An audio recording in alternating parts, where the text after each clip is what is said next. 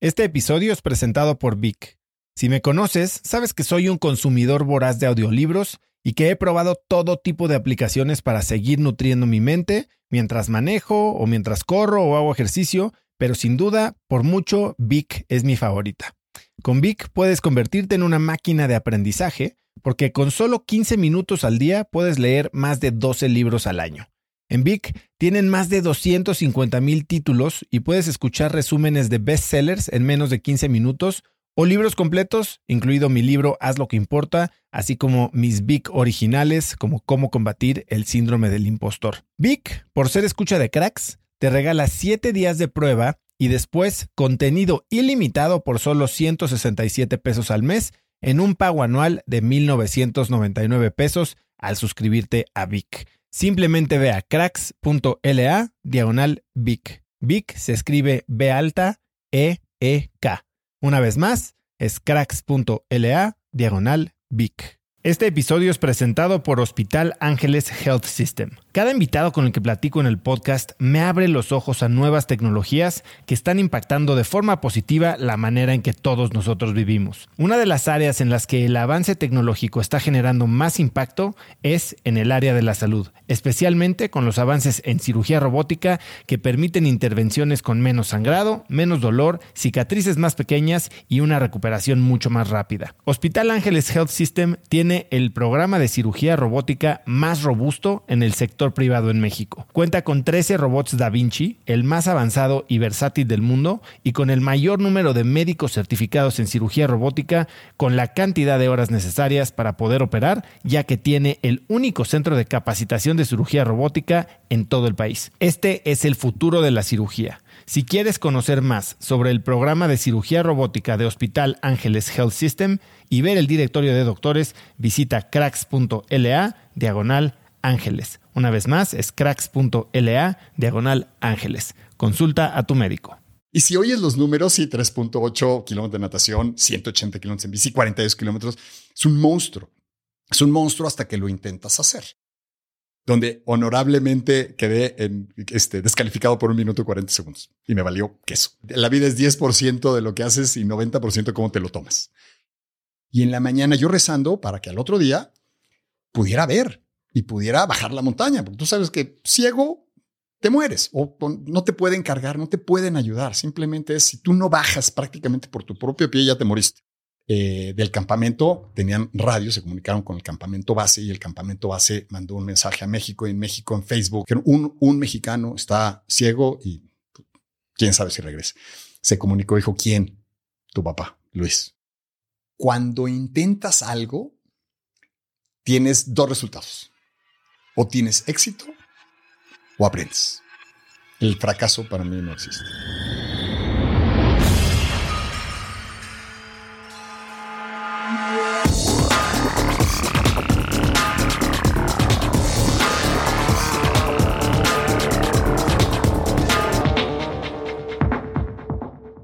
Hola y bienvenidos a un nuevo episodio de Cracks Podcast. Yo soy Osotrava y entrevisto cada semana a las mentes más brillantes para dejarte algo único y práctico que puedas usar en tu vida diaria. Antes de empezar, no olvides ir a youtube.com diagonal y darle suscribir para que puedas ver todas nuestras entrevistas en video y además ayudarme a hackear el algoritmo para llegar a más gente. Hoy tengo como invitado a Luis Álvarez. Lo puedes encontrar en Instagram como arroba Luis Álvarez Ironman. Luis es un empresario mexicano con más de 35 años de experiencia en la industria automotriz, atleta de alto rendimiento y un apasionado de los deportes extremos. Ha escalado las siete montañas más altas del mundo, incluyendo el Monte Everest. En 2022 completó su Ironman número 200 al lado de su hijo José Manuel, guiando una vez más a un atleta invidente.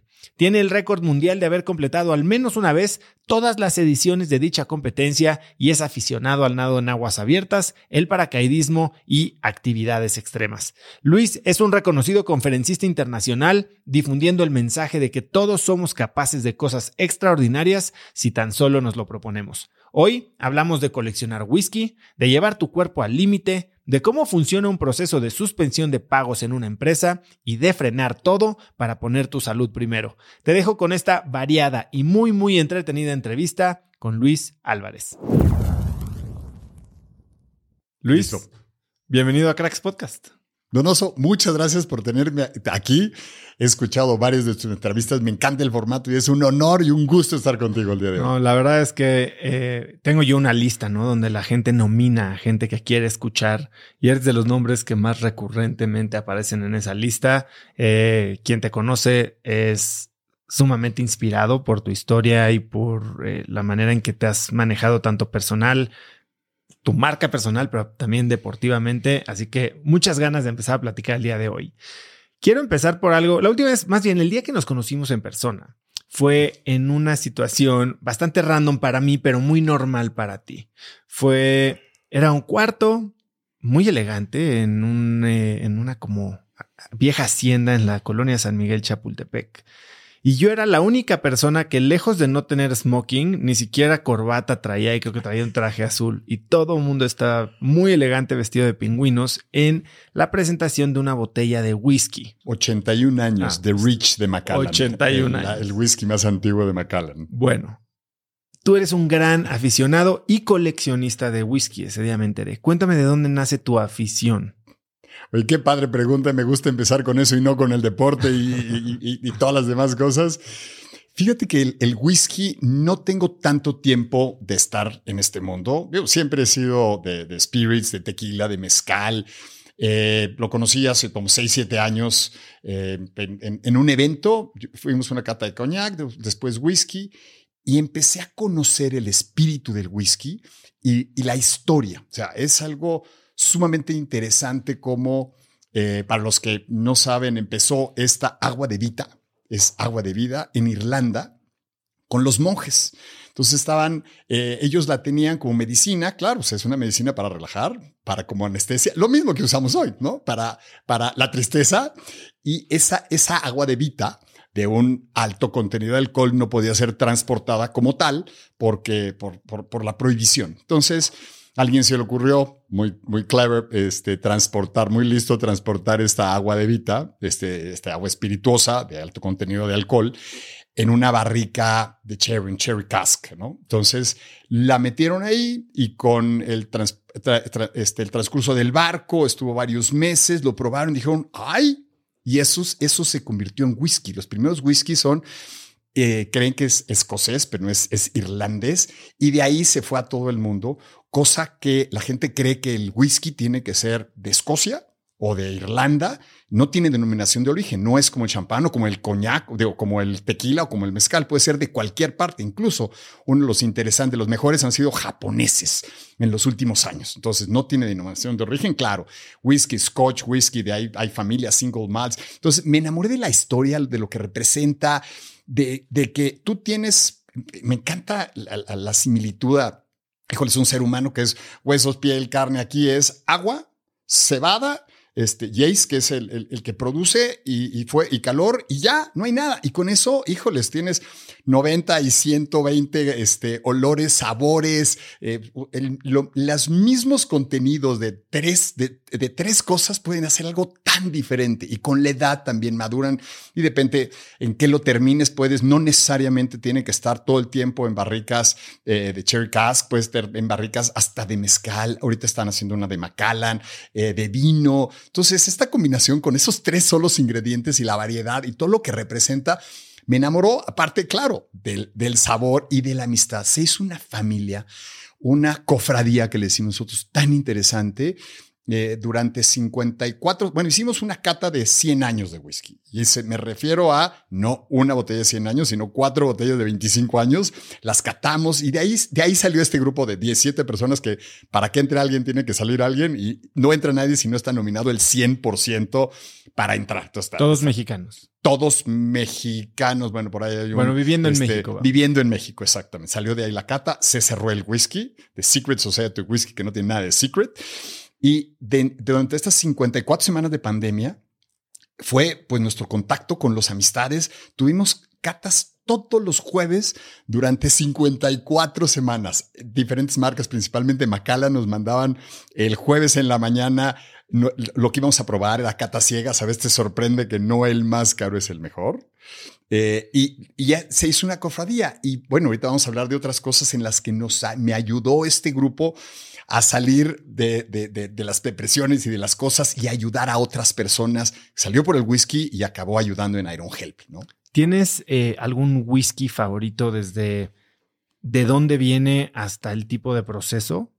Sí, una de las cosas que también me preguntan es, oye, ¿y cómo se toma el whisky? Pues el whisky se toma como se te pegue tu reverenda gana, con hielo, sin hielo, este, de preferencia con una buena coca si lo vas a, este, diluir. No, ni una de las de preferidas es el eh, Macallan Rubí que ya no se produce. Es un whisky que costaba, no sé, dos mil pesos y ahorita ya anda como en 20 mil pesos la botella porque ya no hay. Entonces hay muchos de estos, estos whiskies que se hacen una vez y ya, y es un single malt. Eh, ¿cómo se llama? Macallan. Eh, eh, y es uno de mis preferidos, pero también el whisky tiene su carácter. Entonces, dependiendo si hace calor, hace frío, es fiesta, es, es, cata, es qué, es qué whisky. O sea, depende del estado de ánimo en donde estés y con quién estés, es qué whisky y cómo lo tomas. Y cuando hablas de, a ver, para los principiantes del whisky, yo hubo un ratito que medio que traté de, de entenderlo un poco más. Y bueno, ya recientemente hay hasta un whisky mexicano, ¿no? Abasolo, Abasolo de, de Casalumbre. Se me hace muy interesante y aquí estuvo también Chumel Torres, Torres que es súper fan de los whiskies japoneses, ¿no? Eh, ¿Cuál es la diferencia entre un single malt y single cask? Ok, ya, preguntas, preguntas. Bueno, tenemos pendiente una que te, vamos, no, te vas a la casa y nos damos una probada de diferentes whiskies con diferentes formas de tomarlo. Eh, digamos que la primera división, si es eh, single malt, eh, perdón, bueno, es, ¿cómo se llama? Blend o single malt. Los, un blend clásico es un Johnny Walker que no tiene, un, no tiene una edad, sino los mixólogos, las narices, buscan cómo replicar con diferentes maltas, eh, el mismo sabor siempre, que tiene cierta complejidad. Y luego tenemos el, single malt, que es de no necesariamente de una barrica, no necesariamente de eh, una sola, bueno, sí de una sola destilería, pero no, no de una barrica o de, de una sola malta, eh, que por eso es el, single malt, em, pero de, de, varias cosechas, vamos a decir, ¿no? Entonces, ese sería un single malt y un eh, single cask es, o en un exceptional single cask, muchas veces empiezan a hacer las pruebas y cuando encuentran un, líquido que es excepcional o que dicen, wow, no hay que mezclarlo. Entonces es una sola barrica, normalmente salen, dependiendo de ese hog, del tamaño de la barrica, 240 botellas y ese es el límite de esa producción y se acabó. Normalmente por eso son muy caras.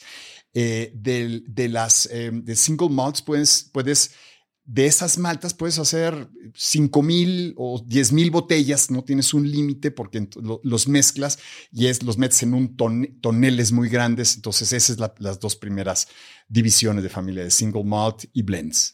Oye, ¿qué implica, ¿qué implica ser un coleccionista de whisky? Porque no es como que una botella de vino la abres y pues, te la bajas toda, ¿no? Una botella de whisky te la bajas toda y pues se puede descontrolar la cosa. ¿Cómo funciona ser un coleccionista de whisky? ¿Cuándo abres tus buenas botellas? ¿Se vuelven a cerrar? ¿Qué significa? ¿O simplemente las guardas? Bueno, coleccionista de whisky es un decir, porque yo coleccionista también es hacer el, trade y tener eh, dentro de la historia de este, de este whisky que me enamoré. Hay botellas que, híjoles, las guardas con un cariño especial por el monto o porque ya no hay. Y si hay alguna cosa muy especial, las abres. O sea, eh, a diferencia del vino y del champán, todavía el vino agarras y lo puedes de alguna forma abrir con una aguja y te puede durar un, mesecito. Si le metes nitrógeno, el champán lo abres y se murió. Y hay botellas de Petrus que valen varios decenas o miles de, pesos. El whisky, la gran ventaja es que tú la abres, eh, tomas y puedes guardarla otros 5, 10, 15, 20 años. Entonces, podemos decirlo en español, chiquitearlo durante un buen rato. Eh, hay, una, hay una regla que te podría decir que si, te gusta un buen whisky o crees que tiene eh, buena esperanza ese whisky, compras tres botellas.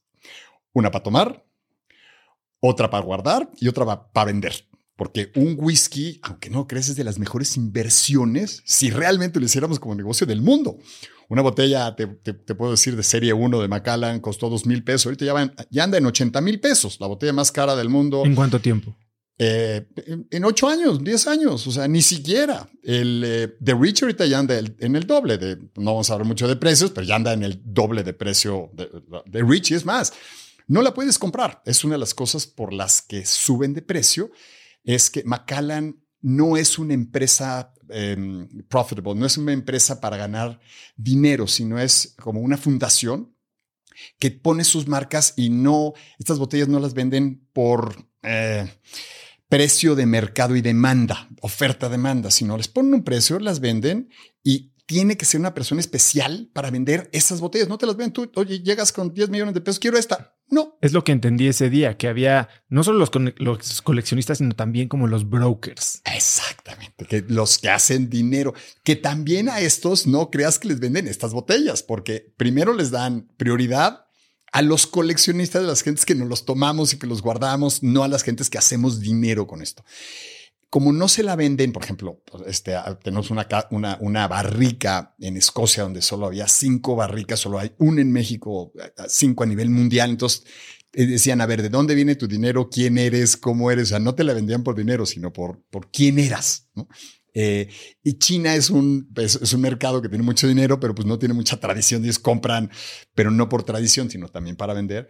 Y ese es uno de los mercados secundarios que ya vas a las auctions, a las ofertas, y es donde realmente se hacen, se, hacen, se hacen estos dineros. Tú fuiste a la de Rich, eh, hace un par de años salió de Red Collection, que era la, la edad, la, los whiskies más antiguos, era 50, 60, 72 y 78 años.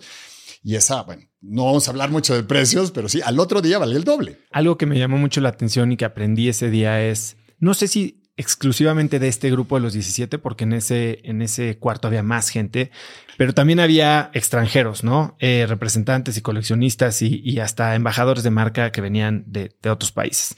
Y, me decían que algo que les gustaba del whisky era que, a diferencia de los coleccionistas de vino y de los sommeliers y demás, son más relajientos y que, y que termina siendo una, una fiesta, ¿no? O sea, un club en el que sí se pone medio rowdy la cosa al final, ¿Cómo funcionan estas fiestas o estas catas donde tal vez no se guarda tanto la compostura? De entrada, pues la gente va vestida de falda, ¿no? en Escocia, sí, ya, me ha tocado en alguna. Bueno, mira, no, no me ha tocado. Bueno, sí, sí, me, gusta el vino. Este, he ido a algunas catas que tienes toda la razón. Son un poquito más ceremoniosas, yo diría. Se le guarda, se le guarda más la ceremonia y la botella, etcétera, etcétera. Aquí yo creo que depende, depende del país, depende con quién estés, pero en los grupos que yo he estado aquí, en, donde he probado el whisky, sí, no, no son nada ortodoxos.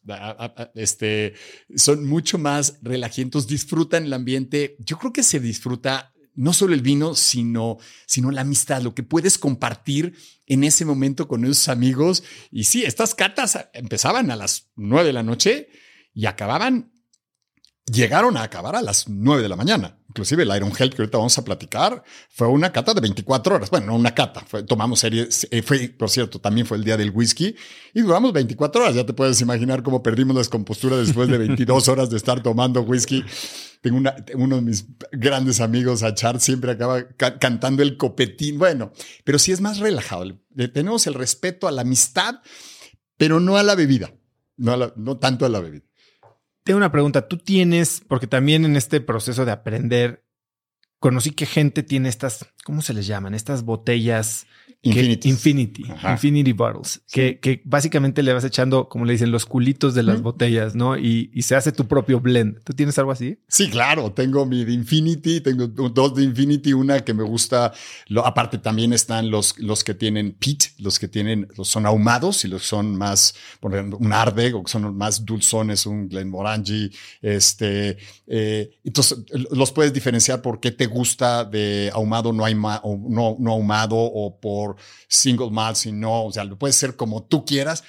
Y, eso empezó justamente también en esta, con nosotros. Empezó en esta de 100 años, hicimos un Infinity ahí, salió muy interesante. Entonces, tú, tú, te vuelves tu propio mixólogo de cosas que te gustan y que van saliendo cosas interesantes que no tienen nada de ortodoxo. ¿Y tienes alguna metodología para hacer tu Infinity? O sea, en tu casa, en tu cava, cuando le queda, no sé, una, dos, tres onzas, ¿se lo vacías? O a veces sí, a veces no. Nada. O sea, como de repente me acuerdo y digo, ay, ya, este, ya está por acabar, agarro y la pongo en, la, en una botella ¿Y de cuándo tomas de esa botella? Pues muchas veces cuando vienen amigos sacamos, probamos algunas cosas y probamos de eso para saber qué es. Ahora, esas normalmente se, guardan en una, una, whiskera de cristal, o sea, en una licorera. En una licorera. Y esas licoreras, a pesar de que pueden ser buenas, son de una sola pieza y que se hallan bien, eh, no sabes, no están tan selladas al 100%. Entonces no sabes qué el alcohol. Sí, hay que tomárselas más rápido que las otras, porque si no pierden el whisky para que sea whisky aparte de varias cosas características, una es que tiene que tener 40 grados de alcohol. Y aquí es un dato interesante. Imagínate, cada, hay una cosa que se llama el Angel Share, que vas perdiendo el 3% dependiendo en, la región. Eh, por año puede ser el 5, 10%. Entonces, una, una, botella de 50 años perdiste el 80 o el 90% del, ¿cómo se llama? De, líquido. del líquido original y va bajando la graduación. Entonces imagínate guardarte 81 años y ya que lo pruebas y vas checando dices, ups, este 39, ya no es whisky. Será lo que tú quieras, pero ya whisky ya no es. Entonces, híjole, es el avance de la edad, sí, no, de la temperatura, muchas cosas, muchas cosas que hay que hacer. Luis, tú eres muy reconocido por tu carrera deportiva, em, pero bueno, para tener la vida que tienes en la que le dedicas de tanto tiempo y tantos recursos al deporte, pues es porque tuviste una vida empresarial muy exitosa y la sigues teniendo. Cuéntame un poco cómo, cómo llegas tú a la industria automotriz en la que pasas 35 años. Entiendo que tú llegas a, a la empresa en un momento bastante complicado. Sí, correcto.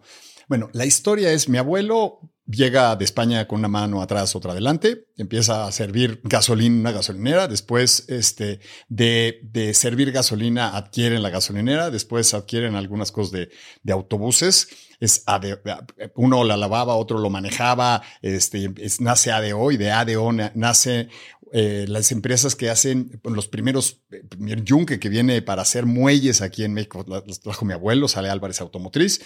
Y de Álvarez Automotriz empiezan, empezamos a surtirle componentes a la industria nacional de autopartes porque no había.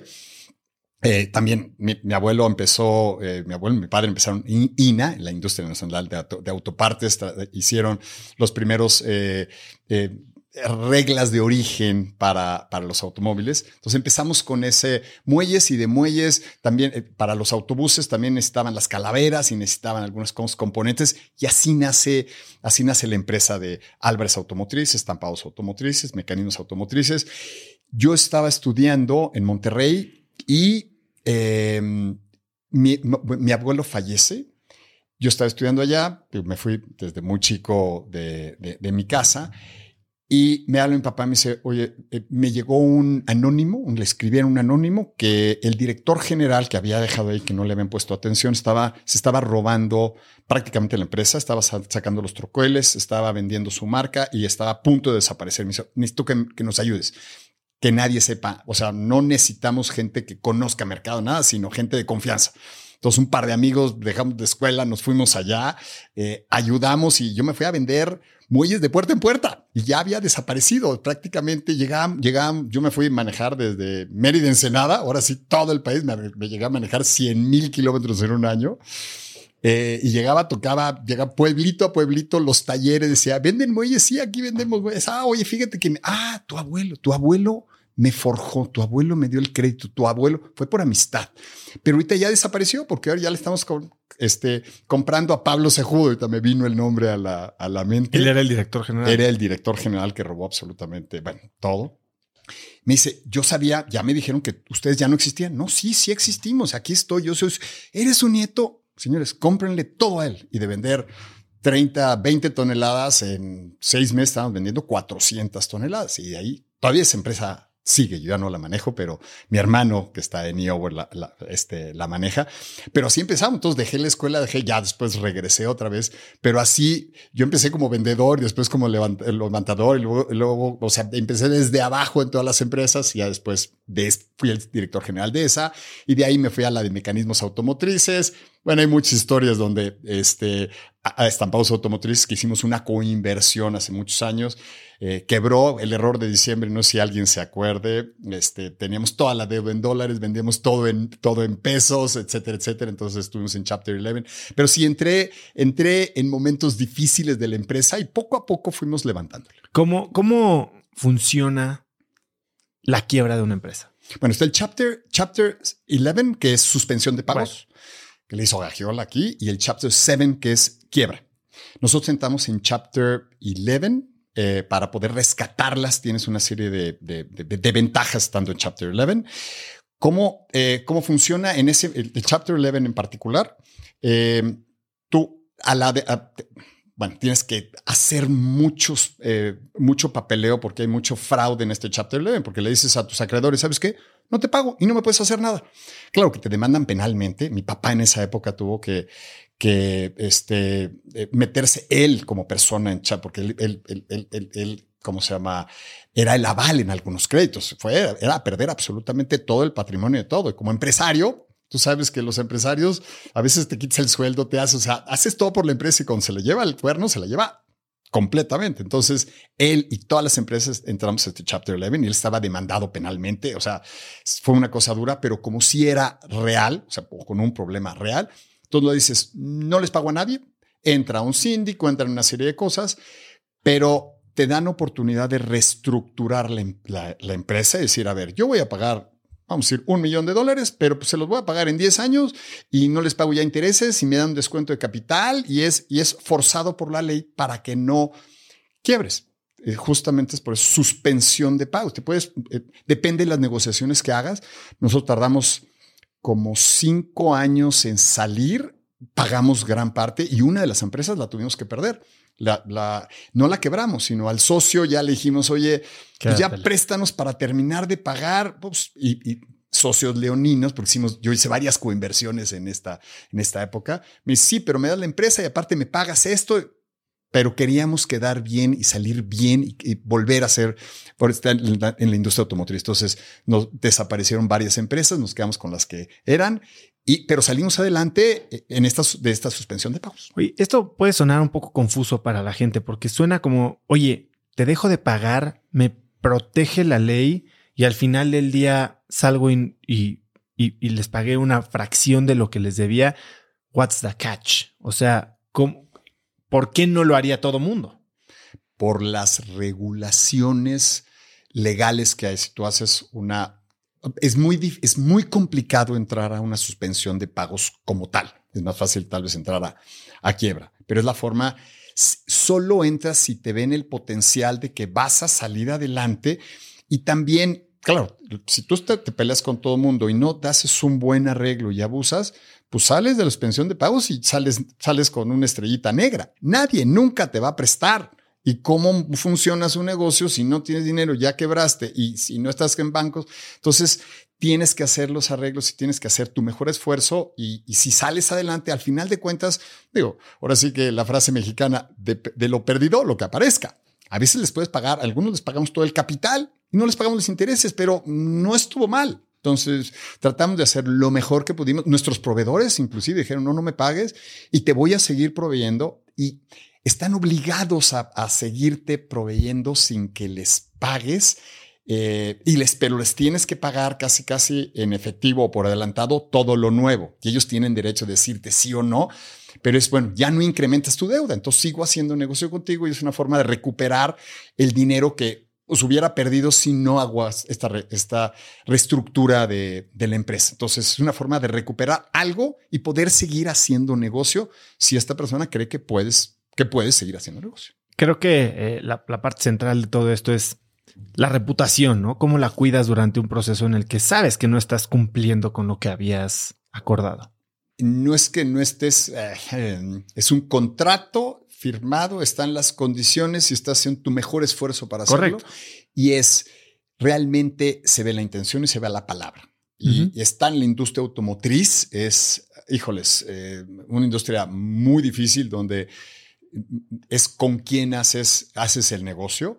Eh, pero sí, es, es, es cómo te comportas, la honorabilidad y la intención. Yo creo que desde el primer momento ves si la intención es sacar dinero, como, como hubo muchos problemas con pues, los terrenos. O sea, hay gente que tenía eh, ¿cómo se llama? Eh, eh, como, como back, como, como este, un terreno para, para sustentar la deuda y el terreno ni existía, ¿no? Era un manglar que no tenía ningún valor, pues y tenías 10 millones de dólares ahí, entonces quédense con el terreno, ¿no? Entonces, desde entonces, pero es sí mucho cuidar la integridad y cómo te ven ellos y, y, es, es algo muy personal. O sea, yo siempre estuve al frente de a quién le pagamos a quién, ¿no? Porque era todas las semanas era a quién le pagas, cómo le pagas, cuál es lo urgente, a quién le, híjoles, eh, eh, tus proveedores son, son tu banco ahora y si no te, si no te venden, ya no puedes sobrevivir. ¿Cuál crees que fue el momento o incluso la negociación más difícil que tuvieron que hacer en ese momento? Yo creo que con los socios, el quédate con la empresa, dame algo de dinero, híjoles, esto nos cortamos una, una pierna para saltar, para, para salvar eh, el, resto del cuerpo. Eh, y digamos que no lo necesitaban los socios, hubieran podido decir, a ver, vámonos juntos en esta y creo que hubiera sido, hubiera sido interesante. pero de negociaciones interesantes, fuertes, también fue con las personas, porque teníamos, no sé, teníamos, no sé, 150 personas en la planta y no había para pagarles. Entonces, la decisión, cuando no tienes trabajo, cuando están los obreros que ellos tienen que ir a trabajar para algo de producir, pero las empresas, las oficinas no hay suficiente, les dices, este, pues, vengan cinco días, perdón, vengan cuatro días y les pago cuatro días, ¿no? O sea, ah, aunque sindicalmente tiene que ser una serie de negociaciones. Y pues era una instrucción, si no, no sobre. Yo sabía que si no hacíamos eso, no sobrevivíamos. Y el viernes, llegando de, el primer viernes, de repente veo y todo el mundo llegó de gorra. O sea, ves el primero de cachucho de gorra y dices, ah, está bien, ¿no? Y ya te llama la atención y ya le hablé a una de, una de mis personas de confianza. Y oye, ¿qué onda? Dice, no, es que hoy viernes venimos de gorra, porque había chamba, entonces no, no te pagábamos, trabajar, los obreros si no tenían no venían, pero las oficinas tenían que venir para ver qué hacían. No, pues es que vienen de gorra y no están nada contentos pues porque les estás quitando una quinta parte del sueldo. como, un, como una demostración. Sí, pero muy pacífica, bien, pero aquí estoy, ¿no? Híjoles, tienes toda la razón. Y ahí aprendí que hay que involucrar a la gente para tomar este tipo de decisiones. Los dije, a ver, señores, vénganse todos a la sala de reunión, ni siquiera en la sala de reuniones, hay un pasillo, porque si no, no cabíamos todos. A ver, señores, hagan papelitos sí o no. El sí es que sigamos, sigamos así, sin recorte de personal, eh, recortándonos el 25% o el 20% del sueldo, y no es no estoy de acuerdo, y en este momento recortamos el 40% de la nómina. Punto. Pero a todo el mundo le pagamos el 100%. Ustedes deciden solo uno votó que, prefería el recorte personal, que es el que había hecho esta idea y era un puesto alto ejecutivo y todo el mundo dijo, no, preferimos amar, que también pasó en pandemia, lo acabamos de volver a vivir. Digo, crisis van a seguir recurrentes, pero a partir de ahí siempre traté de involucrar a las personas en estas decisiones. Cuando pusimos una nueva planta en Monterrey, todo el mundo decía, no, pues que vamos a cerrar esta, no, y te meten el pie y te sabotean. Pero cuando los involucras, les hablas derecho desde el principio, te apoyan, te sorprende todas las ideas que pueden dar, inclusive de ser, a fabricar MOIs, tanques de combustible. Empezamos a fabricar, el, gerente de recursos humanos conocía a alguien de Xerox y empezamos, ya no voy a hacer marcas, este, hicimos las mesitas donde iban las copiadoras de Xerox cuando hacíamos tanques de combustible para, para camiones y empezamos a fabricar tanques de gas estacionarios para la casa, o sea, cosas que no venían al caso, pero ideas de, alguien que no tenía ni ingeniero, ni tenía que ver con ventas, ni tenía que ver con nada. Entonces, cuando todo mundo está alineado a un objetivo y queremos ayudar, se solucionan las cosas. ¿Cómo facilitas estos procesos? Hay una historia que me contó Miguel Mier de Cinépolis. Eh, me decía que este dispositivo, este cartón que se usa para separar las palomitas en dos, la caja de palomitas, fue idea de un eh, cinepolito, como les dicen, en Tijuana. Y ahora esto se usa en la India y en Sudamérica y en México. Pero después de eso se establecen sistemas para que estas ideas no se pierdan, ¿no? No solo que eh, no se creen, sino que una vez que se creen, que, puedan llegar a la gente correcta para ser implementadas. ¿Ustedes tenían algo así, algún sistema que facilitara la innovación generada por la base? Sí, tenemos diferentes tipos de, actividades de ese tipo de premiación. Tenemos los círculos de calidad también, que son de, Kaizen, que de, ahí resuelves muchas de las cosas. Todas las, todas las eh, la mayoría de las juntas, inclusive estratégicas, invitábamos hasta los supervisores para que estuvieran y veían los números, ¿eh? O sea, hay todo transparente, ven la utilidad, vean los costos. A veces queremos eh, ocultar la utilidad, pero cuando sabes la utilidad de la industria automotriz te ríes. Entonces, mejor enseñárseles para que vean qué, mal estamos. O sea, que no hay. Ustedes ayúdenme. Pero sí, teníamos premios este, para las mejores ideas y para las implementaciones. Yo te puedo decir que cosas interesantes que hicimos eh, por ejemplo, para fabricación de tanques de combustible de aluminio, nadie fabricaba tanques de combustible de aluminio en México. Eh, y Chrysler en esa época inventó un camión, el BT9, que por cierto ya no funcionó mucho, y se lo dieron a un proveedor, a, a, mi competencia, y no pudo surtir lo suficiente. Entonces entramos como de backup, entramos con el 10%, ellos el 90%, y para poder tener el volumen completo teníamos que comprar un robot de 500 mil dólares para, para, porque a mano es muy lento, el TIG, el MIG es muy lento hacer este proceso de soldado. Entonces, para hacer 200 eh, tanques diarios, tienes que hacer alguna cosa de automatización. Y nos pusimos todos ingenieros, obreros, a ver qué tenemos que hacer. Y hicimos eh, una máquina, en vez de un robot, hicimos una máquina sin fin eh, con un usillo que simulaba un robot y el, y el, y el obrero le Pero mecánica. totalmente mecánica, no tenía nada electrónico, total. Entonces le movía y tenía un sistema aparte de rotación, porque una cosa, este tanque era cuadrado, el primer tanque cuadrado. Luego les platico otras historias interesantes. Y a la hora de rotar, cambia la velocidad de la parte plana a la curva. Entonces, mecánicamente tenías que cambiarles esa, esa velocidad y simular el ángulo de la, de la antorcha, pero muy complicado. Ya que tuvimos eso, dijimos que sí podíamos. Eh, detectamos que tenía cierto abombamiento las tapas. No voy a meter muy técnico, pero se, se, inflaban. Y decidimos hacer sin que nos pagaran normalmente el Instituto Automotriz, paga los troqueles de, de, estas cosas, pero no nos iban a pagar y menos porque estábamos de, ¿cómo se llama?, de relleno, ¿no? Entonces decidimos hacer esta estructura para que no se inflen y lo hicimos con el, con el logotipo de Chrysler, con la estrella. Eso lo hicimos, lo presentamos, dijeron, wow. Y quitaron al otro proveedor y nos quedamos con el 100%. Y de eso tengo dos o tres historias que así fuimos creciendo con ideas de la gente y siendo aquí o eres, o eres creativo o no sobrevives en la industria automotriz. Claro, la calidad no importa, porque la calidad es una, no hay mala calidad, o entras o no entras, el precio no importa, porque tienes que ser el más bajo. O sea, tienes que ver cómo si haces las cosas con creatividad, porque la calidad es una, punto, no importa. Creo que la creatividad es algo que has requerido en muchos otros proyectos lejos del área profesional, ¿no? Cuéntame la historia de cuando competiste contra nada más y nada menos que Lance Armstrong. ¡Ay! Híjoles, 1987, 88 en, en eh, McAllen, híjoles, McAllen o Laredo, que fueron los, ah, no, 1986, mis, mi primer, mis primeros triatlones. Eh, llegamos a, era una alberca, fue mi, ese fue mi primero o segundo triatlón, no me acuerdo si es McAllen o Laredo, Laredo, McAllen, el primero no fue con él, eh, yo corría maratones, pertenecía al Club Correcaminos de Monterrey, que esa es mi base, esa es mi historia, ese es mi core, de ahí, de ahí nació mi cambio de, de vida con los Correcaminos. Y ya después del maratón dijimos, oye, un triatlón, dije, guay, un triatlón, ¿qué onda con eso?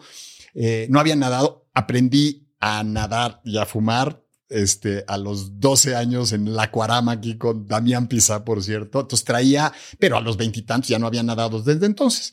Dije, hay, hay que nadar. Y la natación es algo que debes de eh, aprender de joven, pero no se olvida. O sea, tiene la flotabilidad, no es la técnica. yo no tengo nada de eso. Es sin, aprendes de joven, flotas. O sea, es difícil. No, no aprendes de grande. Es una de las cosas que aprender de bicicleta de grande, sí, pero la nadar, híjoles, es difícil. Entonces, me metí a nadar ahí en el, en, el TEC y, ah, mira, sí puedo nadar. Me fui a comprar un día antes la bicicleta, la compré, por supuesto en la competencia me salió la cadena, no sabía cómo cambiarle, o sea, todavía los cambios eran abajo, etcétera, etcétera. Eh, terminé ese triatlón, sorpresa, quedé en cuarto lugar. No me acuerdo si eran cinco, seis o siete o diez, pero era más o menos malo nadando, más o menos malo bici, más o menos malo corriendo, pero entonces la combinación de los tres era no tan mala cuando el maratón llegaba en el 2, 3 o 4 mil de, un maratón de 25 mil, ¿no? Entonces aquí descubrí que, híjoles, este es mi deporte. Ya empecé a competir y un día llegamos, sí, creo que fue a Macallan, también en alberca, y llegó un coche con una bicicleta de contrarreloj de eh, rodada 20, 700 eh, atrás y 26 para lo que sepan, para los que me quieren que entender, así como contrarreloj hacia abajo, sí, wow, era Lance. Entonces, digo, todavía no era para nada, para nada el profesional, nada. Es más, algunas platiqué con él y él no quería volverse profesional porque quería competir en las Olimpiadas de triatlón. Él empezó como triatleta, pero en mal nadador. Y cuando se dio cuenta que primero no, le, no entraba, no entraba y no quedaba en los primeros lugares por ser mal nadador, de ahí se cambió a la bici. Y chin, tuve, desgraciadamente no tuve la oportunidad de competir con él, no es contra él, en Kona, no me acuerdo, dos, cuando iba a ser el Ironman de Kona y al final de cuentas yo estaba calificado y no lo dejaron participar por lo del doping. Dije, china, y estar con el héroe otra vez, porque bien que mal, lo que sea, pero es, es, es un crack, es, es un superhombre, ¿no? Y ya no tuve la oportunidad. ¿Qué opinas de eso? ¿Qué opinas de lo que pasó con él? O sea, es un crack, sí, hizo cosas prohibidas también ¿Cómo balanceas estos dos lados de, un personaje tan admirado? Mira, eh, nos vamos por, por 14 caminos diferentes, pros y contras, es una discusión muy interesante.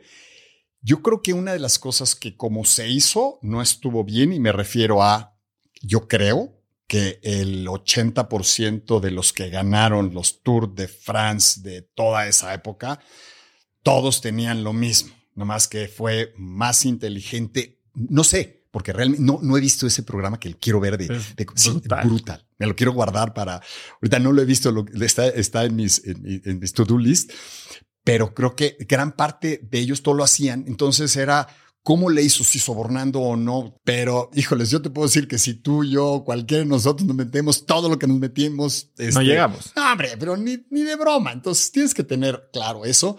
Híjoles, lo que pasa es que para mí hay que que las reglas sean parejas para todos. Entonces, si todos lo están haciendo, no se me hace correcto que sea un conejillo de indias, no se me hace correcto que hizo lo que hizo y más que mintió, pues te agarran y dicen, híjoles, sí, y eh, pero si mientes y mientes, te, vas metiendo, ¿no?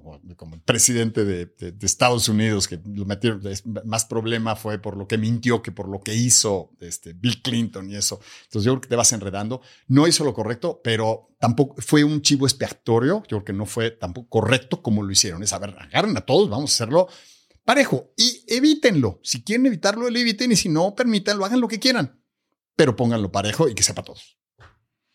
Ahora tú y vamos a hablar de esto más adelante, pero acabas de terminar tu Ironman número 200.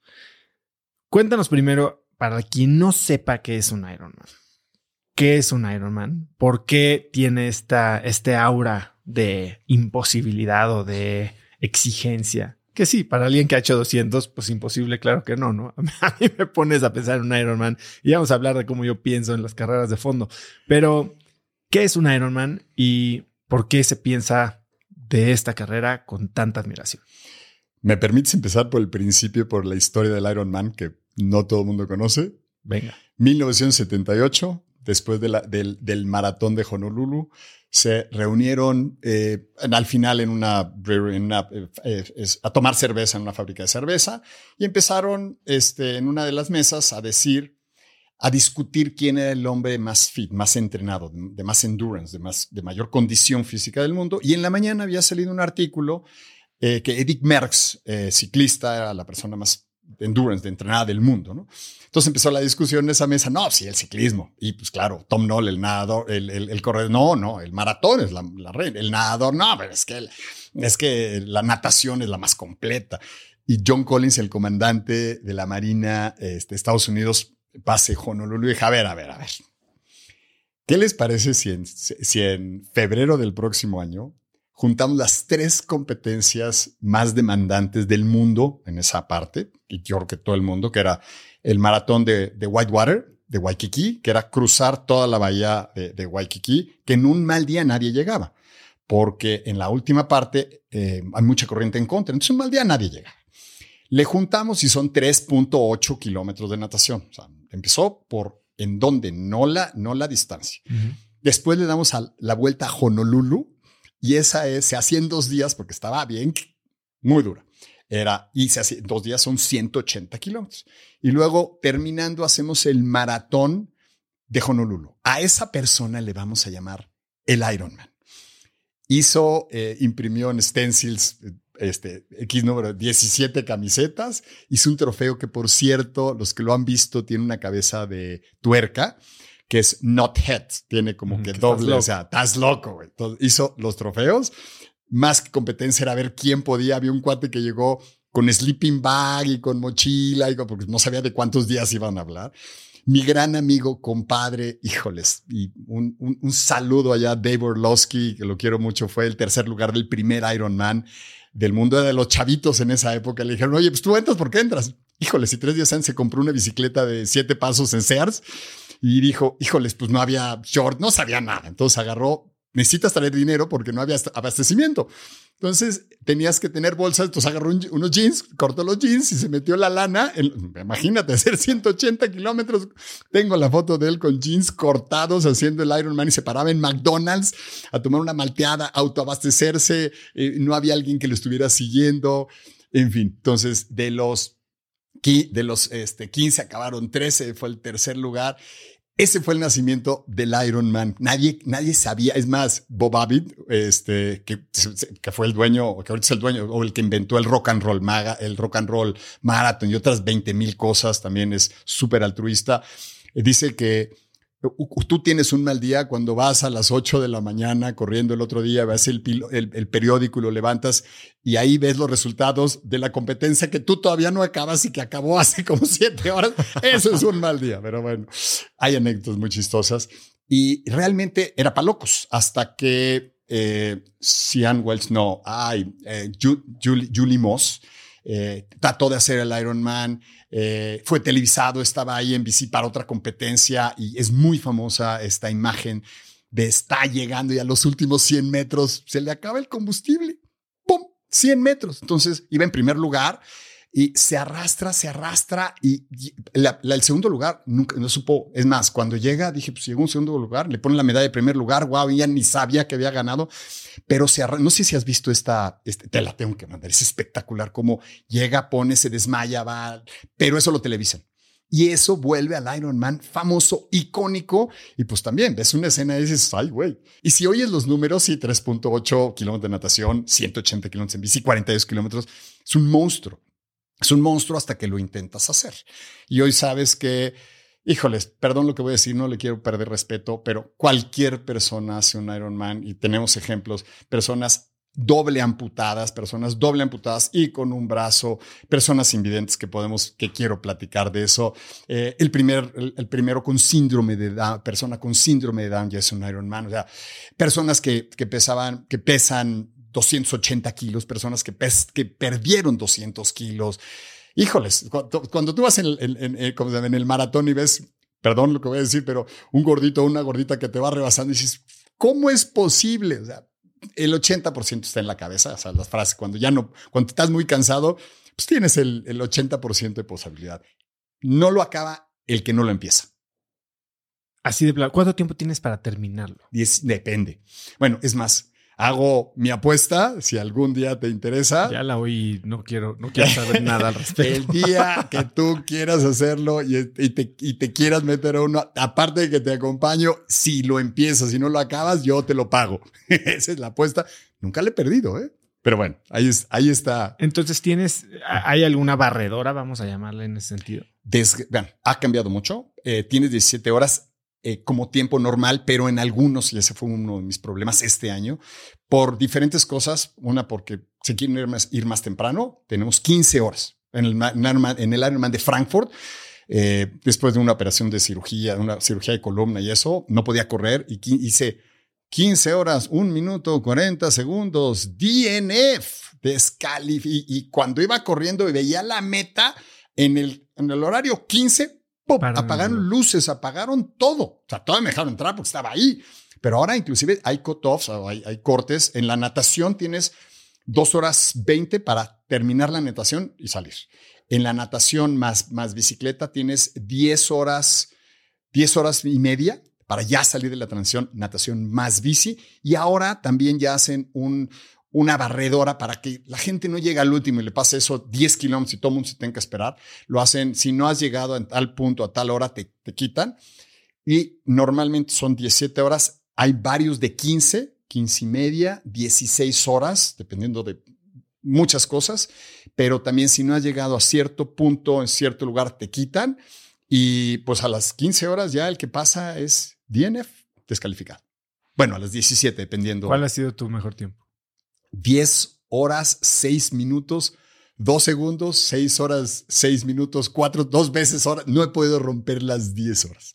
Y en esas, déjame, ahí sí lo tengo que decir, han sido condiciones como para una yo en unas condiciones normales o una persona que hizo 16 hubiera hecho 9.40, o sea, o la nadada o la recorrido.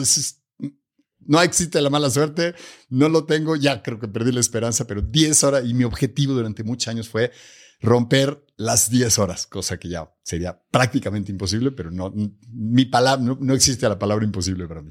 Ahora, después de tu, de tu Ironman 20, te dice un doctor que no vas a volver a competir. No fue, bueno, tuve una cirugía, bueno, sí, tuve una cirugía de rodilla que no quedé bien y que era, no vas a volver a correr, a poder correr. Entonces lo que hacía, yo quería seguir haciendo Ironman, me dolía mucho, no podía correr, pues me puse a caminar, entonces me iba, me volví buen nadador, buen ciclista relativamente, y me iba al desierto de los leones a caminar, porque era lo que podía hacer, entonces caminaba lo más rápido posible, y así hacía 15 horas, ¿eh? o sea, caminando, y sí, busqué, como sí, busqué al mejor doctor, me fui a Stedman, eh, después de tres cirugías me dijo, oye, tu, tu, tu, este, tu rodilla está tan tocada que igual nunca vamos a poder correr, vamos a hacer lo mejor. Llegué a México con dolor, ya estoy digo que nunca lo he platicado en, un, bueno, hay varias cosas que nunca he platicado aquí, pero llegué a la iglesia estaban, ese día era San Judas Tadeo, estaba San Judas Tadeo, que por cierto, por aquí lo traigo a los que no, no nos están viendo. Y dije, híjoles, San Judas, ayúdame, es el patrono de las causas imposibles. Entonces le recé, pues sea Stedman, sea lo que sea, voluntad, no, no volví a tener dolor en rodilla y volví a correr. Esa es la primera etapa. Y la otra es cuando me operaron de de, de, ¿cómo se llama? De la columna. En Europa tuve un, se me rompió la vértebra con un mal movimiento. No por ejercicio, gran parte de mis accidentes no han sido por deporte. Se me rompe la columna, llego a Alemania, me revisan. Eh, el doctor me dice, híjoles, ah, oiga, doctor, fíjese que quiero llegar a mi Ironman 100. ¿Qué, qué tengo que hacer? ¿Cómo me opera? Me dice, no, cambia de deporte. Pues yo cambié de doctor. Entonces ahí regresé a México, busqué quién me podía operar, me operó, buscamos cómo sí, y justamente 60 días después de esa operación hice el Ironman de Frankfurt. ¿Y te operaron aquí en México? Sí, sí, sí, me operaron aquí en México. ¿Quién eh, eh, Roberto de Leo, donde honorablemente quedé en, este, descalificado por un minuto y 40 segundos y me valió queso. Estabas de vuelta. Estaba de vuelta y la vida es 10% de lo que haces y 90% de cómo te lo tomas.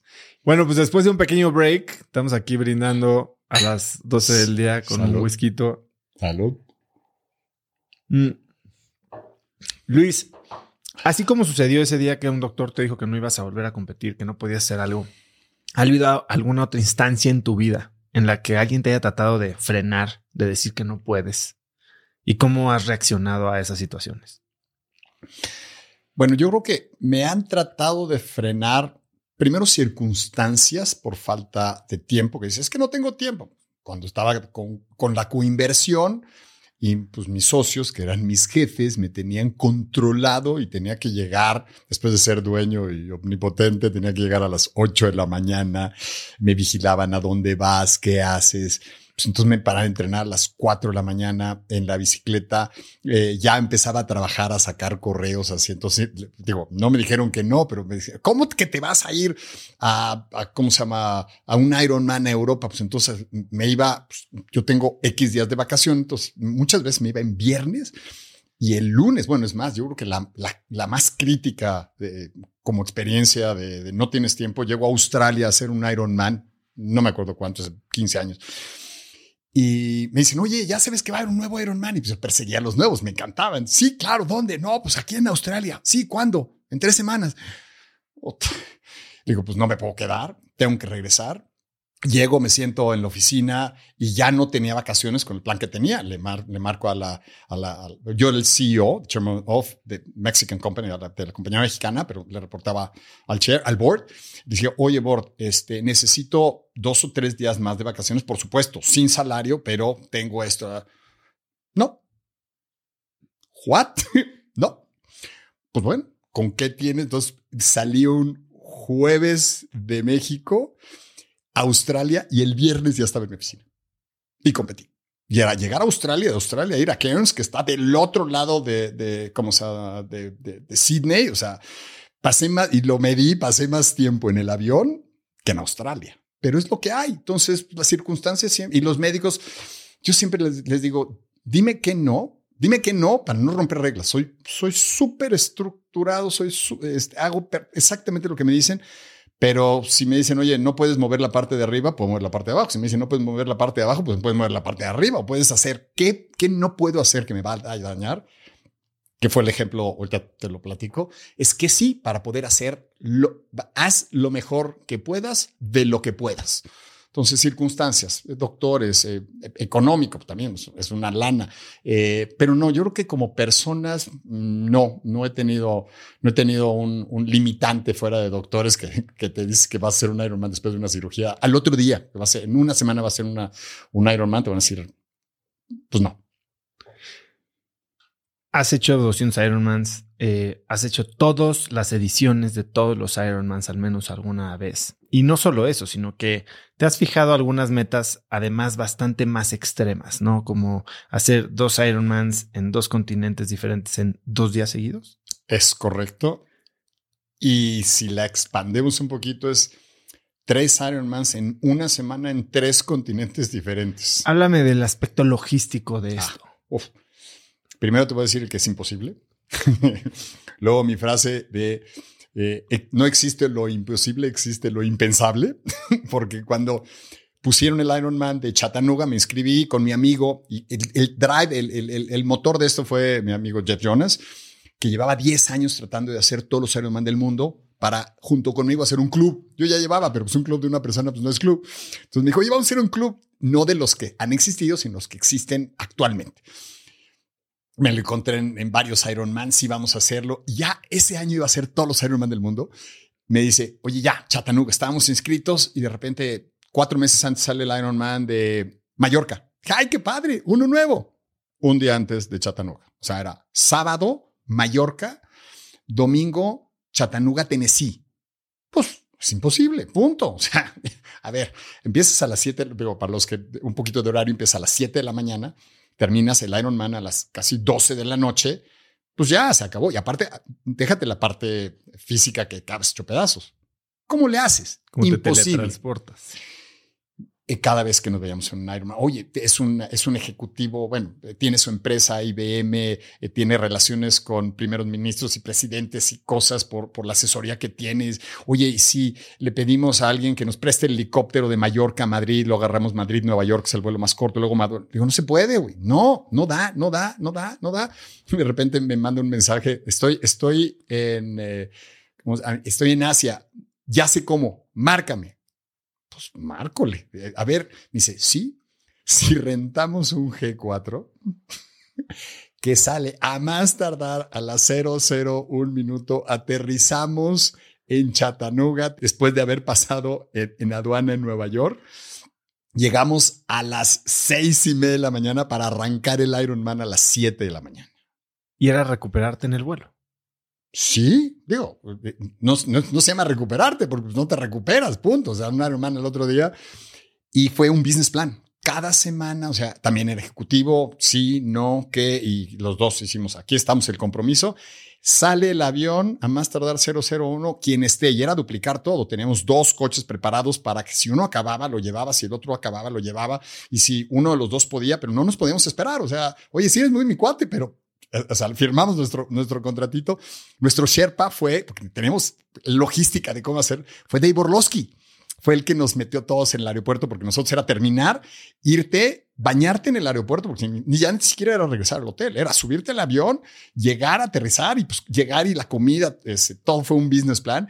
Y sí, existe lo, no existe lo imposible, existe lo, lo, impensable y me da mucho coraje que a mí no se me había ocurrido esas cosas. Y de ahí hicimos a la, el sábado siguiente el Ironman en Barcelona. O sea, de regreso. De regreso. Ah, en vuelo comercial y todo normalito. Nomás rentamos ese, e, e, ese, ese leg con eh, este, buenos subsidios, pero fue, fue, es complicadísimo, pero hay más gente en la luna que haya hecho eso.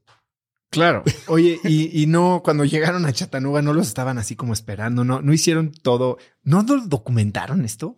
Sí, tuvimos el, de, ay, ¿cómo que? Tuvimos un reconocimiento de, ah, de Extreme Sport o de Extreme Action ese día, o sea, lo máximo de, de, locura. Tuvimos un reconocimiento ese año. Sí, nos, nos cacarearon, digo, relativamente, porque el Ironman tampoco cacarea mucho de cosas que, de este tipo de cosas, porque parecería muy fácil, ¿no? Entonces, no, lo, no lo cacarea tanto, pero sí, mucha gente, es más, llegamos tarde aparte, llegamos, llegamos con la camioneta, llegamos a un lugar y no era en la salida, hay veces que la transición 1 y la transición 2 son, son dos lugares, llegamos a la otra, no era, entonces llegamos cinco minutos después de que, haya, de que ya había arrancado el Ironman. Los dos los terminamos a tiempo. Todo bien. Yo iba en la nada y dije, ¡Ah! se me olvidó inflar la llanta. Entonces iba con eso, conseguir una bomba para poder inflar la llanta. Y si me preguntas ahorita, se me mezclan las acciones y los hoteles. Bueno, no llegamos a ningún hotel. O sea, muy interesante. Fue, no fue un reto, fue una locura. Este, pero eso demuestra que, tanto, qué tanto quieres lo que quieres. Hace poco tuve aquí a Millán Ludeña, un ecuatoriano que tiene un documental que se llama From Core to Sun, ¿no? Y, y corre 21 kilómetros en el punto más cercano al centro de la Tierra, en una mina en Sudáfrica, y después al par de días eh, corre 21 kilómetros en la punta del monte Chimborazo, que es el punto más cercano al Sol, ¿no? Entonces une este maratón de lo más cercano al centro de la Tierra, a lo más cercano al Sol, y, y me suena un poquito así, pero él además crea una película alrededor de esta experiencia, ¿no? Entonces yo creo que lo tuyo pudo haber sido algo muy, muy interesante de documentar. Ahora, estás hablando de participar en Ironmans, no de competir para ganarlos, ¿no? Que es algo que me parece a mí muy interesante, porque pareciera que si no vas a ganar, entonces no vale la pena competir. Yo pienso de una forma diferente ahorita vamos a hablar de mi maratón. yo nunca creí que iba a ser un maratón. Me inscribí para hacer el maratón de Chicago, no para hacer menos de cuatro, no para hacer menos de cinco, yo para acabarlo. Y quiero que me ayudes y que me digas cómo lo voy a hacer porque no tengo la más remota idea, ya que no corro ninguna cuadra. Pero tú has participado en 200. ¿Cuántos has empezado? Ok, he terminado 200. Eh, He empezado tres que no acabé este año, tres que no acabo en 31 años. Híjoles, quítale um, siete que no he empezado, que es un número bastante interesante. Llevaba un muy buen récord de bateo hasta este año. Eh, y yo comparto, eh, para empezar ya le vas a ganar a todos los que no se metieron. Entonces ya vas a, vas a, vas, a, competir contra todos los que no se inscribieron. Ahorita te hablo de mi filosofía. Es qué bueno que lo vas a hacer. Es un bucket list muy padre. Eh, y sí he competido en algunas, he llegado a estar varias veces en los tres primeros lugares a nivel mundial, he calificado 15 veces, he estado 15 veces en el campeonato mundial, sí he, calificado varias veces. Hay una categoría de XC Challenge, de Executive Challenge, que está muy interesante, CEO Challenge, que también hay, eh, que estás compitiendo con gente que trabaja y que hace, no con gente que se dedica exclusivamente a eso, que también he calificado por medio de, y que encuentras a gentes maravillosas, ¿no? O sea, platicas, creo que estaba la esposa de, de, de, del cuate de Dale y hay gente que todavía tengo amistad eh, de, con, con, ellos, entonces aprendes mucho, pero sí, yo creo que el, noven, el 95% ha sido participación y me siento muy contento de esa participación y son tus objetivos. Si voy a, competir y no, pues me siento frustrado. ¿Cuándo fue la primera vez que no terminaste uno? ¿Y por qué? Quiero ver cuál es el primero. No fue, no fue Iron. Ah, bueno, sí, en Australia. Eh, hace 25 años. Eh, ya teníamos todo el viaje pagado a Australia para el Ironman, me detectan, fue la época de la condromalacia, que empezaba lo de, lo de la rodilla, eh, no podía correr, todavía no tenía la idea de sí, voy a terminarlo. Le hablé con mi doctor, me dice, no, pero ni de broma, chance acabes la bicicleta, pero ni de broma. Te voy a, o sea, me urge operarte, pero la próxima semana te vas. Eh, yo iba con, con, con mi esposa y teníamos muchas ganas de ir a ese viaje, todas las cosas. Dije, oye, ¿qué pasa si lo, si entro? Me dice, no, nada. Lo más que va, a pasar es que pues, te dañes un, un, poquito más, pero lo vamos a reconstruir. Entonces, haz lo que quieras. Dije, bueno, voy de todas maneras, entro a ver hasta dónde llego. Hasta muletas me llevé, porque sabía que iba a regresar en muletas. Entonces me llevé a Australia, llegué hasta el kilómetro 90 de la bicicleta, que ya había visto el recorrido, y ahí dije, adiós, tan, tan, a partir, hicimos nuestro tour, todo, eso fue lo último. Sí, regresé con muletas, este, cargando mi equipaje, y de ahí fui con el doctor. ninguna cosa que no, que, que dañara, que es una de mis reglas, ¿no? Hacer todo lo que tengas que hacer, pero que no dañe tu salud, permanentemente o de largo plazo, ¿no? Pues así fue. Yo creo que ese fue el primero, el primero que no terminé. ¿Y hay alguno que hayas abandonado y que consideres como un fracaso? No, siempre. Híjoles, te iba a decir que siempre he estado muy a gusto con, con las decisiones que he tomado. ¿Cómo piensas en esas decisiones? En ese momento. ¿En qué momento abandonas tal vez el, el objetivo principal y te vas por el plan B? Te platico de este en particular, que fue este año. Eh, me detectaron dos arritmias. Eh, antes de esta detección de las arritmias, de repente iba en la bicicleta, pues por, mi edad, mi, mi, ritmo cardíaco debe ser 140, 130, 120, 135 pulsiones por minuto. Súper difícil, mucho calor y mis, y mis pulsaciones eran 180 y más y en bajada no bajaban. Y caminando, iba a 170, 180 pulsaciones. Sabía que había algo mal en mí. Y desgraciadamente en este Ironman eran 16 horas de tiempo límite. Y mi tiempo para llegar, y ese estaba contando para llegar al 200 en Kona como mi plan A. Y cuando hago los, las cuentas ya abajo, ya corriendo el maratón, iba a llegar 15 minutos tarde. Y ya no iba a contar y ya no era y eso que te saquen.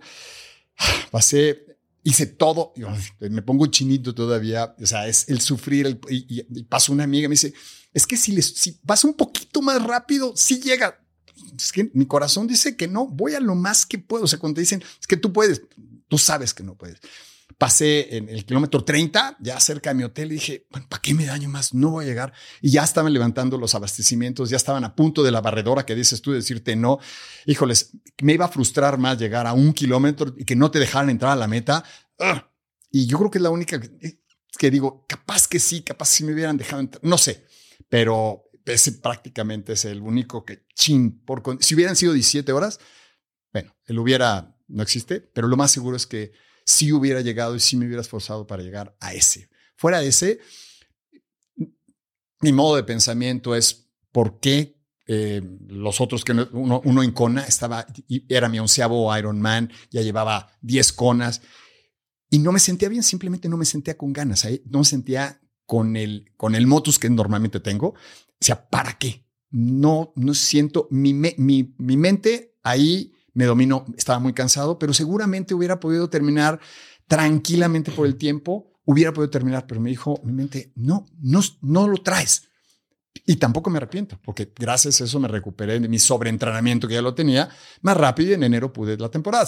Si lo hubiera terminado, tal vez hubiera estado tres o cuatro meses. Entonces, sí trato de evaluar mucho. Platico conmigo, conmigo mismo en la montaña, en la montaña, bueno, en la montaña, en el Ironman, y no, no me arrepiento de las decisiones y no, no me arrepiento de esa decisión, pero sí me duele. Digamos que es la que más me duele. No me arrepiento. Esta habilidad de, hablar contigo mismo, esta fortaleza mental, no es algo, creo que con lo que se nace, no es algo que se trabaja.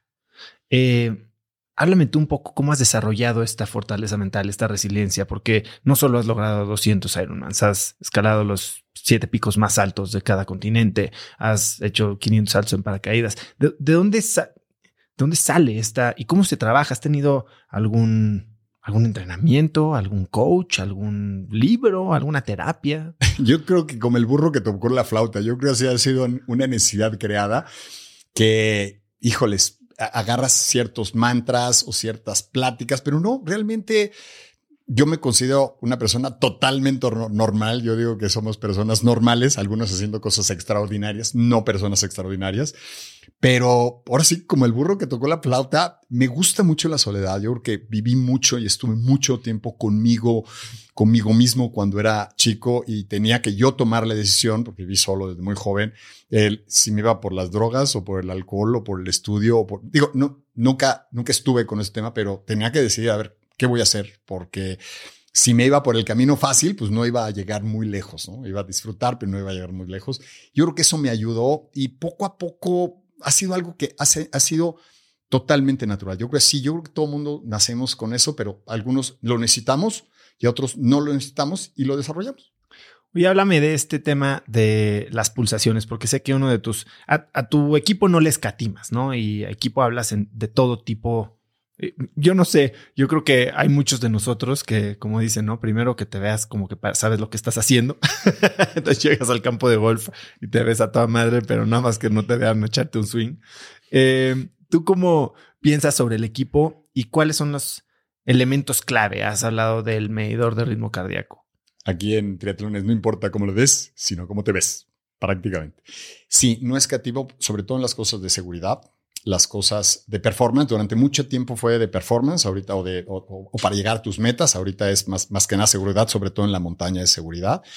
Eh, las pulsaciones. Yo creo que puedes, híjoles, correr descalzo y puedes evitarte eh, casi cualquier ropa, pero el pulsómetro, cualquier marca, es esencial. Es como si tú te subes a tu coche y no, le quitas el velocímetro eh, y, el medidor de combustible y pues vas, vas a ciegas, ¿no? Como que es el que te da la referencia. Ahorita están muy de moda los watts. Yo creo que es muy interesante, pero es la única, tú te puedes sentir que vas muy bien, pero ¿cómo sabes si te vas, si estás bien? ¿Cómo cambias las velocidades en un coche estándar si no oyes y si no ves? Es exactamente lo mismo. Entonces, no es cómo te sientes, sino realmente, si yo no hubiera visto mis pulsaciones en mi, en mi Garmin, no hubiera sabido y comprobado y luego inclusive eh, usaba dos pulsómetros, uno, perdón, dos formas de medir que era vía electrónica con banda y vía óptica con el reloj, con el Garmin que puedes hacer las ¿Hay diferencia? Sí, mucha. platicamos. Es que está muy interesante luego para platicar cosas técnicas, pero bueno, no me quiero extender mucho. Yo creo que cualquier persona, si le quiere invertir en algo, sí, cómprense eh, un pulsómetro, el básico sí sirve, inclusive un, iWatch o el Garmin tiene cualquier que es mucho más exacto, está hecho para, para este tipo de cosas y una regla así muy rápida, la que normalmente se usa es 220 menos tu edad, a eso el 80%. Y del 220 salió una pareja de doctores que iba a hacer este, eh, un, un, un, un, ¿cómo se llama? Un research y dijeron a ver cuál es la, el pulso de los bebés y de ahí salió la fórmula que no tiene... 220 pulsaciones por minuto menos tu edad al 80%, ¿eso qué es? Ese es tu límite aeróbico. Límite aeróbico, ¿qué significa eso? El, el, al límite donde, donde empiezas a acumular ácido láctico y a largo plazo vas a, no vas a metabolizar lo suficientemente rápido para que te vas a gastar y se te va a acumular calambres. las piernas. No, no calambres, eh, te vas a cansar, vamos a decir. Entonces tienes que estar abajo de eso. deberías de estar abajo de, de tu límite aeróbico. Cada quien varía un poquito. La regla rápida es, la que yo tengo es más sencilla, es 180 menos tu edad, prácticamente lo mismo si tienes estrés, menos 5. Si no estás haciendo mucho ejercicio, es menos 5 o menos 10. Y si ya eres una persona entrenada, más 5. 40 años. ¿Cuántos años tienes? 30. 44. 180 menos, menos 40, 140. Si ya estás entrenando y todo, 145. Digamos que a esa velocidad eh, es a la, como si tu tacómetro estuviera en, 6000 revoluciones, en 6000, no más. O sea, no lo vas a dañar. Un taxi del aeropuerto que lo trae a 3000 tiene un millón de kilómetros y un Fórmula 1 en una carrera te acabas el motor porque va en lo rojo. Entonces, eso es no para tu performance, es para no dañarte, que tu cuerpo eh, dure como un taxi del aeropuerto, como un Nissan del aeropuerto. Entonces, esa es una. Queremos ser un taxi del aeropuerto. ¿Eh? Seamos tú y yo. Los Olímpicos, tú habías dicho, es otra cosa no vamos a hablar de, cosas competitivas. Y entonces es lo mismo un Apple Watch que un Garmin que una banda de un Polar. O, no para alguien que está arrancando, que no se quiere clavar de más. No es lo mismo, pero te funciona. O sea, eh, ya últimamente también los, los, los nuevos iWatch ya casi son tan exactos como el Garmin el Garmin tiene varias cosas especiales. O sea, si, ya lo tienes, bueno, pues ya lo tienes, pero si mi recomendación es que tengas, o sea, Garmin para mí es el número uno, Sunto, número dos, ya Polar ya prácticamente está desapareciendo. Bueno, este, ya, ya es con el que empecé. Sí, pero la diferencia es poca. Ahora, si tú ves que esta, hay, forma de ponerte el reloj, por ejemplo, te, lo volteas en la muñeca, te lo aprietas y es una forma más fácil de que no se pierda la señal porque el, reloj si queda flojo, si se mueve, pues no te, lo va a medir exactamente. Que eso es óptico. La diferencia en la banda es que es eléctrico, está midiendo las pulsaciones eléctricas de tu corazón, entonces es mucho más exacto. Pero si tú ves que de repente vas a 140, luego 170, luego 140 y vas al mismo paso, something is wrong. O sea, ah, no te está, si ves que está muy estable y tienes a alguien que le preste un reloj y prueba los dos y estos dos están igual, pues escoge el que tú quieras. Claro. Em, fuera de, este equipo básico, ahí sí, quiero entrarle un poquito y ahora sí que me van a disculpar todos los que están oyendo, pero ya saben que yo uso estas entrevistas como sesiones personales de mentoría. Y yo sí, eh, y de brindar con whisky.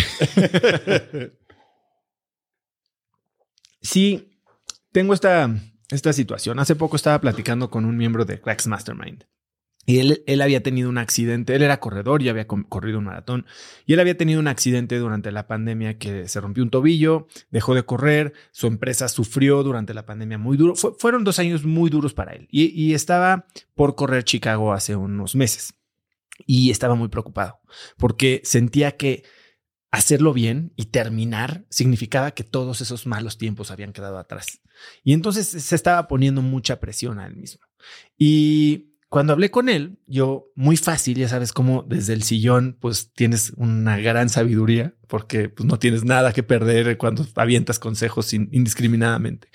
Dije, oye, pero no te preocupes, si lo que quieres es nada más em, sentir que estos malos tiempos están atrás, no tienes que ganar el maratón, nada más termínalo, ¿no?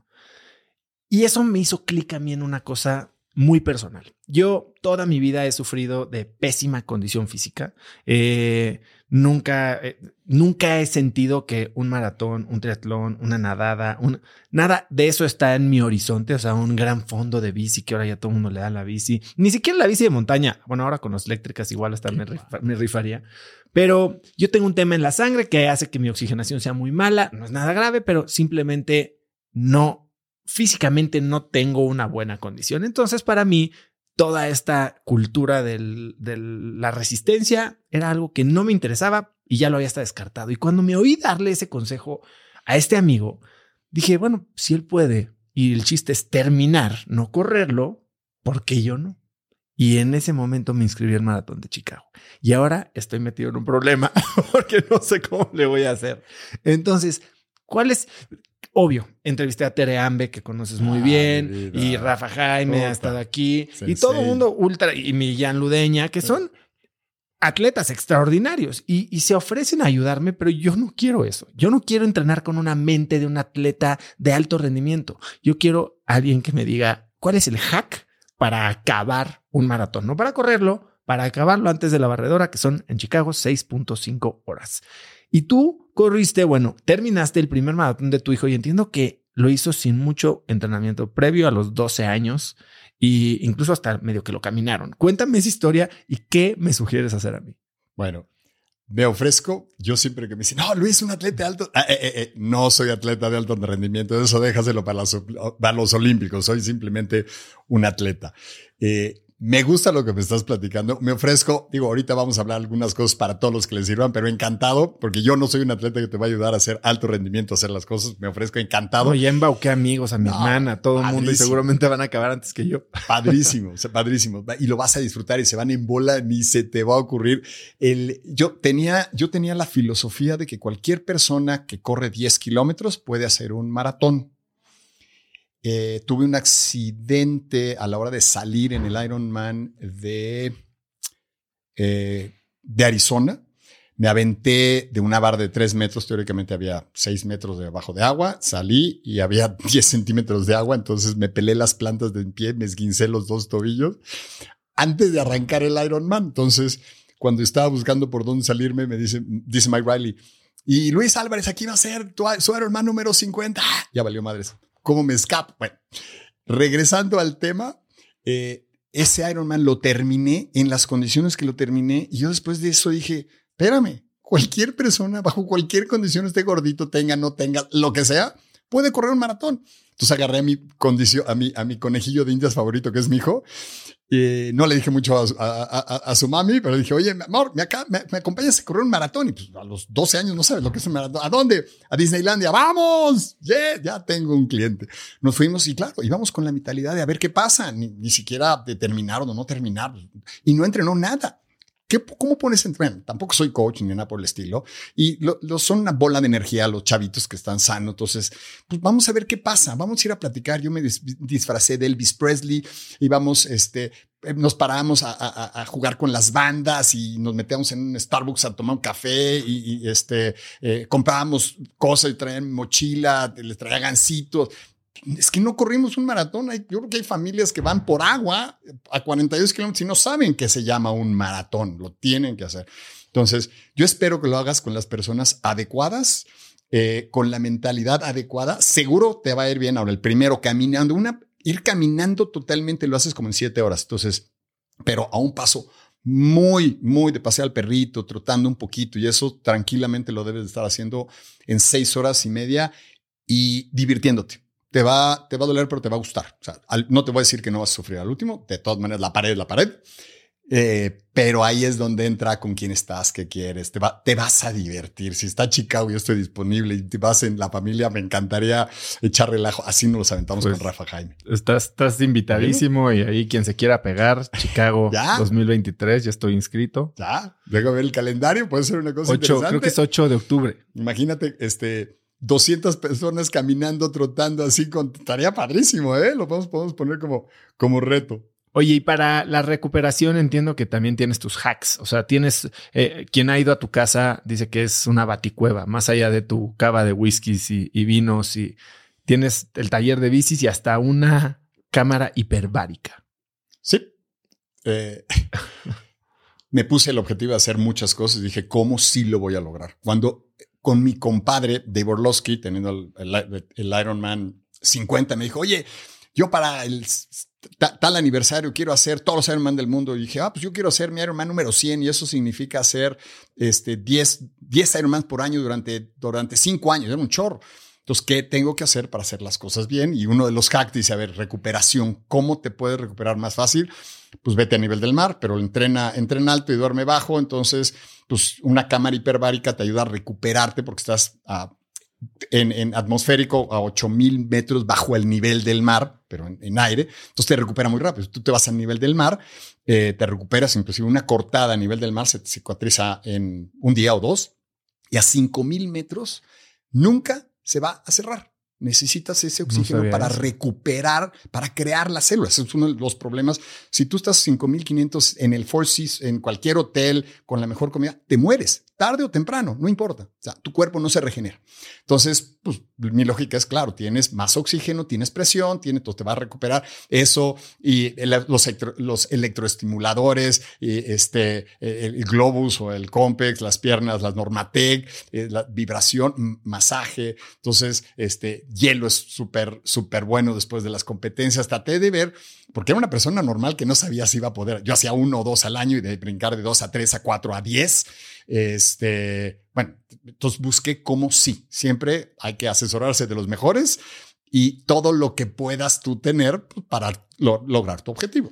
En la cámara hiperbárica, ¿duermes o haces nada más sesiones? No, son sesiones de, una hora, una hora y media eh, periódicas. Y creo que tienes ahí un, compañero adentro de la cámara, ¿no? No, es una monoplaza. Es una no, estoy hablando de que tienes un, eh, un esqueleto. Ah, George, ahí lo guardo. Bueno, hace poco puse una foto. Alguna vez lo vi, se me hizo muy chistoso. ¿Dónde lo pongo que no se vea mala? Y lo guardé ahí en la cámara, pero marica. Oye, hace un poco hablabas de, del montañismo. Eh, yo, yo estudié ingeniería industrial en la Ibero y en un taller teníamos que hacer, así como la estatua del trofeo de, de Iron Man, que las tuercas, tornillos, ya sabes, la cabecita de tuerca, nos tocó soldar un, pues, un monito. Y ese día, pues no me no veía yo bien con mi casco y me lo quité.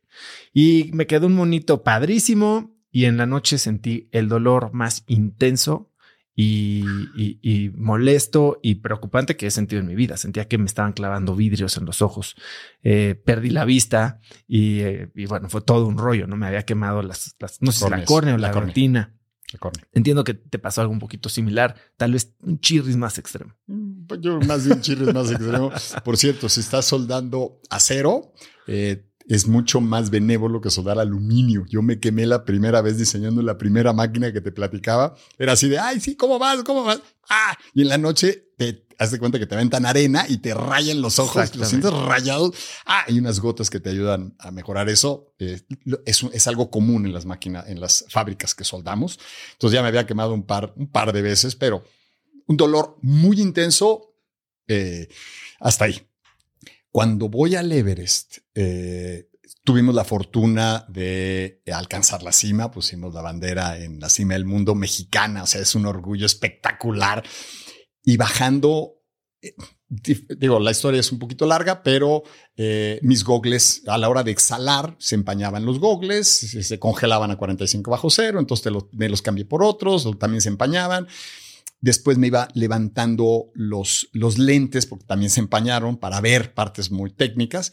Y como no hay atmósfera, todos los rayos ultravioleta, que es lo que te queman las córneas, te van sacando úlceras, eh, hicieron que me fuera quemando la córnea, que yo creí que estaba congelada. También este, después ya me aclararon que estaba quemada la córnea. Entro a la tienda de campaña 8300, todavía en la zona de la muerte. Este, ya llevaba 36 horas sin haber dormido, comido muy poco, etcétera, débil, mal. Y la intención de mis compañeros era todavía que llegaba ahí, este, me tomara un tecito y siguiera otras 8, 10 horas para el siguiente campamento. Eh, no sé cómo lo hubiera podido hacer. Entro ahí, como que mi cuerpo dijo, ah, sí, ya estás aquí, órale, ¡pras! Empieza el dolor más espeluznante, tal cual lo estás diciendo. Las agujas, pero solo me en qué aparte estábamos seis personas en una tienda de campaña de dos con tienda. O sea, fue algo realmente, realmente duro. Eh, me hinco y aparte lo que yo no quería era estorbar, porque yo me sentía también culpable de que por mi culpa no van a ser, o sea, te sientes mal, yo debería estar ya caminando. Fue, fue, fue, una, fue una parte de la noche terrible. Y en la mañana yo rezando para que al otro día pudiera ver y pudiera bajar la montaña, porque tú sabes que ciego te mueres o no te pueden cargar, no te pueden ayudar. Simplemente es si tú no bajas prácticamente por tu propio pie, ya te moriste. Entonces yo decía, quiero, tengo que ver. Y al otro día en la mañana me levanto. Eh, bueno, me levantan. Yo decía, un minuto más, estoy congelado. O sea, no, ya no traes sleeping, ya, ya, es, ya es lo que traes, una noche fría. Dicen, ya, vámonos, tenemos que empezar a bajar. Yo me levanto y digo, tengo tengo que ver con esa decisión que tenemos todos, que siempre hacemos, y agarro y agarro los, los, los párpados, los abra. El dolor era increíble. Simplemente no podía abrir los ojos. No es que no viera, no podía abrir los ojos. Y no solo eso, a la hora del amanecer me puse vendas porque me estaba quemando lo que la luz que iba a través del párpado y era vístete, híjoles, ni amarrarte las botas, ni, o sea, te, vuelves un inútil. Eh, mis respetos, he convivido con Rafa y con Marcos y con varios de ellos que, bueno, ya se mueven mejor que nosotros, es increíble. Pero un, un ciego nuevo, híjoles, eres un inútil, pero ni amarrarte, ni ponerte la mochila, ni ayudar a vestir. Y ahora, ¿cómo bajas? O sea, eh, la cuerda, hay ciertos amarres, ciertas cosas de seguridad que ya no puedes hacer. O sea, te agarras de como puedas y, la ayuda de mis compañeros, que por supuesto, solo no vas a bajar nunca. Entonces, mi Sherpa, Jambu Sherpa, mi querido Sherpa, que todavía tengo comunicación con él, no hablaba ni inglés ni español. Una de las de los errores que tuve a la hora de, ir, no, ir con la persona adecuada, las condiciones, es otro tema. Y lo que te podía ayudar él es que iba en la cuerda fija, que hay una cuerda hasta arriba, iba a 30 pues, pies jalando la cuerda para donde él creía que tú tenías que poner los pies, pero no era de aguas, roca, para la derecha, para la izquierda, iba a jalarte la roca y entre mis amigos me ayudaron a, a cargar peso, pues, pero mínimo tienes que ver tu mochila con tu tanque, con tus mismas cosas. Si traes 7, 8 kilos tú y es, ya no te pueden ayudar en más. Nadie te, nadie te carga, nadie te ayuda. Nadie o sea, ahí eh, repartes el cepillo de dientes para no tener más peso y el que no va por su propio pie se muere la vez que han tratado, un par de veces han tratado de rescatar cadáveres y se mueren las personas que rescatan los cadáveres. Entonces, cuando mucho los empujan para que no estén en el camino, pero no rescatan a la gente porque es muy difícil. Entonces, no te pueden ayudar, no te pueden cargar físicamente, no te pueden ayudar. Sí, claro, te ayudan a cargar el peso y te dicen por dónde y te, acompañan, pero híjoles, no, no, no, no te pueden cargar. Fue muy difícil y aquí sí, yo creo que para mí lo más importante es quién me trajo. Mi hijo. O sea, eh, ah, tema, tema que sí me, me mueve. Eh, su, su, mamá, Ceci, súper gran persona, siempre tuvo miedo al Everest, a la montaña, y como que eso se lo transmitió a José Manuel, a mi hijo. Entonces me lo llevaba a la montaña y subíamos, pero oía a Everest y, y, se ponía muy mal. Entonces, a los, no sé, 10 años, para que ya no se conflictó, le dije, no voy a subir el Everest hasta, a menos que tú me des permiso. Hice las seis montañas más altas del mundo. Tengo el gran, el, gran slam y me faltaba el Everest. Ya estaba todo. Hablé con él y dije, oye, mi amor, ¿qué onda? ¿Sí o no? Me dice, sí, papá, sé que es una persona. Vete. Híjoles. Estando allá, pensando que mi hijo me había dado permiso y yo dije, no me puedo morir. Punto. O sea, no le puedo, eh, mi tontería, es mi decisión, no le voy a echar la, la, a perder la vida a mi hijo por una cosa que yo decidí. Que no, yo traía el teléfono satelital, dije, no le voy a avisar a nadie, si me muero, pues se enterarán, y si no me muero, se enterarán. ¿Para qué aviso? Agarré, lo guardé, empecé a bajar, nada más que lo que no sabía es que ahí eh, del campamento tenían radio, se comunicaron con el campamento base y el campamento base mandó un mensaje a México, en México, en Facebook, en, en, en ¿cómo se llama? En redes, que un, un mexicano está ciego y quién sabe si regresa. Se comunicó, dijo, ¿quién? Tu papá, Luis. Entonces ya lo tienes sin yo saber, marcándole a a, a, Cante, que fue embajador, bueno, tuvo relación con China, cómo consiguió un helicóptero, pero un helicóptero para empezar, no sube arriba de 5 mil metros. Ahí llegó el coche. Entonces, a rescatarme, no hay helicóptero y aparte no hay permisos. Entonces, no te rescaten, no hay rescate. Y es algo que yo sabía, había tomado la decisión que por la parte china es mucho más complicado en ese sentido. Entonces, dije, no, embrace it. O sea, ahí, todavía encado, dije, te va a doler como nunca nada te dolió en tu vida y ya no te quejes. O sea, quéjate todo lo que quieras. Ahorita, ango. Y ahí sí fue rezar, pensar en él y era me, me caí en, en en, grietas. todavía me, me esguincé las dos rodillas. Después me enteré que tenía rotas tres o cuatro costillas, este, pero ya sin comer, muy duro, pero me bajó él. O sea, él y rezar y crema de, ya sabes, y hasta el campamento base. Tengo muchas historias. ¿Qué cambia en tu vida después de estar tan cercano a la muerte? Porque entiendo que que sí, sí la sentiste cerca. Traté de que mi mente decir no la siento porque no, es que no, no, no la sentí cerca en el sentido, no lo, o sea, nunca pensó. Nunca fue una opción. No, no, nunca fue una opción. No lo, he tenido cosas cercanas a la muerte, pero no, no era una opción. No iba a dejar huérfano a mi hijo. Punto. No había. Y ahí me quedé también atorado en una parte, este, se fue mi Sherpa, se fue mi compañero y me dejaron solo a una hora y media del campamento y yo ciego y no había nadie y ya no podía caminar y ya llegó el médico, este, tampoco lo había contado, el médico este, de la expedición este, de, Chile y me dijo, oye, va, ¿qué haces aquí? Estoy ciego, sí, ya sé, pero ¿qué, qué, qué, qué pasó? Pues es que fue por mi Sherpa, ya no sabía qué decir, ya él me ayudó a llegar. O sea, hubo muchas cosas en esa, pero no, nunca me pasó el, voy a morir. No, no, no, no era opción.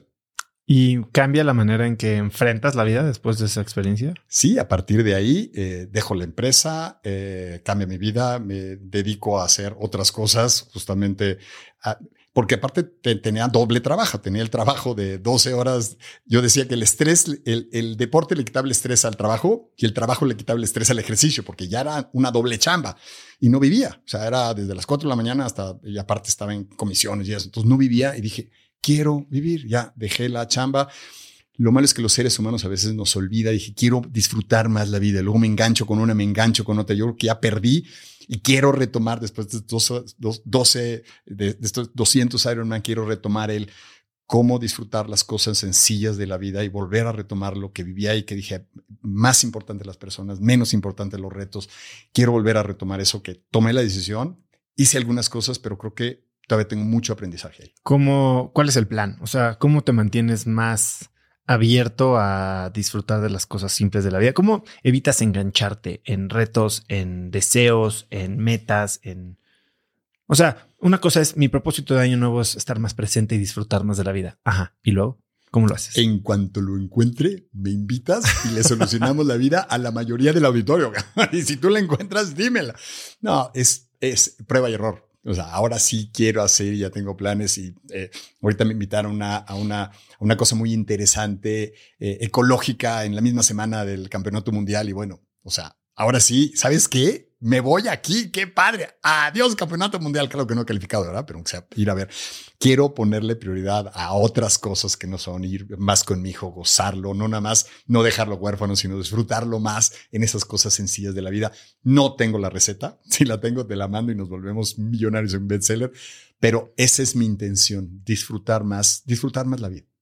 Hablas de que mucho de estos caminos o rollos en los que nos clavamos vienen de cadenas mentales que nos, nos inculcaron, nos adoctrinaron, nos heredaron. Eh, ¿Cómo te mantienes alerta para saber si esto que estás haciendo hoy o esta decisión que estás tomando o la forma en la que te estás eh, comportando viene de un modelo mental que tal vez es arcaico, que debería de ser reemplazado?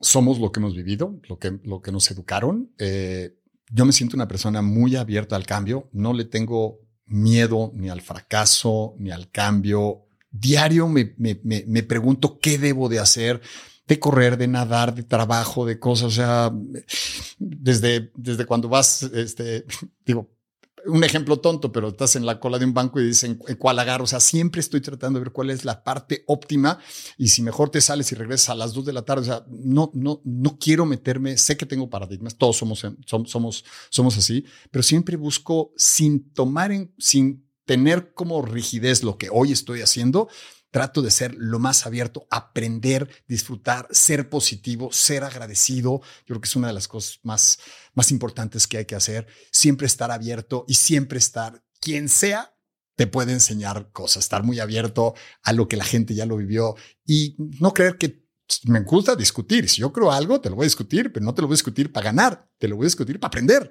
Entonces, eh, siempre trato de estar abierto y digo, siempre voy a decir trato porque nadie somos dioses, nadie somos lo máximo, todos estamos para aprender, pero trato de vivir así, o sea, estar abierto al cambio. Tengo 60 años ya, ya, ya estoy en etapa de mi vida. Yo creo que es difícil aprender o, teóricamente, pero no, quiero estar siempre abierto, abierto a, a cambiar. ¿Y cómo evitas ser tú quien transmite o quien hereda estos paradigmas a tu hijo, por ejemplo? Seguro que los tiene. Hace poco nos hicimos con él, hice el Iron Man 100 cuando hizo, cuando hizo su 1 y ahorita que hice mi 200 hizo su 2. Yo digo que no lo presiono mucho, cada 100 Iron Man no es tanto, pero sin entrenar, igual, también para el 1 no entrenó y para el 2 me entrenó menos. Pero, y lo hicimos y teníamos poco tiempo. Habíamos tenido algunos viajes, pero él con la novia o yo con la novia, los dos con la novia o con la familia. Pero ese día no pudimos ir con, con Rafa, que quería que nos acompañara. Eh, entonces estábamos solos y compartimos cuarto y compartimos esto. Entonces me di cuenta que es igualito a mí. Híjoles, pobrecito. En las buenas y en las malas. Y lo peor del caso es que tiene lo bueno y lo malo de su mamá, que también es extraordinaria, Ceci, gran empresaria, y parte de lo mío. Entonces, híjoles pues hablar y tratar de, de, comunicarte, oye, mm, pero sin coartarlo. Yo creo que las nuevas generaciones, híjole, sí la tienen muy fácil y muy difícil. Eh, ¿En qué sentido? En sentido, la parte fácil es eh, desde la pandemia, pues, oye, papá, me voy a, estar, papá, mamá, voy a, he graduado ingeniero químico del, del TEC y todo, pero pues, una semana, oye, me voy a ir a, a, consumir a trabajar allá o me voy a ir a Madrid a trabajar allá o me voy, o sea, no tiene un lugar, claro, trabaja y trabaja duro, de cinco, trabaja ahorita, acaba de entrar en la industria automotriz, tenemos la cuarta generación en esto, de chicharito, diseño, pero pues prácticamente está haciendo lo que quiere, viajando, haciendo muchas cosas que para nosotros era imposible. Estar en una oficina de 8 a 8 y no tenías la oportunidad de ir más de tus vacaciones. En ese sentido, y que no quieren ser contratados, sino que quieren innovar y quieren, híjoles, mm, no es, no es no es tan fácil, no es tan difícil la, vida en, el sentido de ha cambiado mucho la forma de, hacer negocios. ¿Y en qué, en qué la tienen más difícil? híjoles, en que la competencia ahora está muy dura. Es ingeniero químico graduado del TEC, una maravilla, buen, y, y, creo que la chamba que hoy tiene no es la que él hubiera tenido hace 10 años con, con el background que tiene. O sea, hay mucha competencia. Digo, antes pues, con que tuvieras la carrera y ya, ahora maestría y doctorado y para eso estás dando clases. O sea, la competencia es, es muy dura porque la gente se, prepara más. Luis, terminaste el Ironman 200 hace un par de semanas o el mes pasado. Eh, y subiste un video que me llamó mucho la atención. No es la primera vez que hablas de esto, eh, pero en este video hablabas de una depresión post Ironman 200. Y sé que la depresión post meta es muy común en atletas, ¿no? Eh, atletas olímpicos que terminan las Olimpiadas y se ven sin una motivación, ¿no? De algo que les había ocupado el día y la noche de los últimos cuatro años de la vida. ¿Cómo la viviste tú y qué es lo que decías en ese video? Lo grabé y no lo he vuelto a ver porque me da pena ajena. de acuerdo, yo te puedo decir lo que tal vez traté de transmitir y es, híjoles, wow, subió al Everest y tiene dos y hace y 200 Ironman, ay, no, sí, todo es fácil, todo es bonito y no tiene ideas negros. Yo lo que traté de hacer es humanizar eso. Señores, todos tenemos días negros, sí, hacemos esto, pero queremos estar sin ver a nadie, sin hacer nada. No he movido un dedo desde el día que terminé el Ironman, ni un kilómetro. Ya te puedo decir que no tengo el vicio, porque si en tres semanas no haces nada, entonces no es vicio. Eh, traté de, de abrirme, de, de, de, estar este, vulnerable y decir no es y embrace it. Y realmente en varios días no salí de mi casa y de mi cuarto y de mi cama, o sea, tal, tal, salía a comer y regresaba, pero era abrázalo. A ver, también es tu decisión. Tu decisión es, ¿quieres estar así?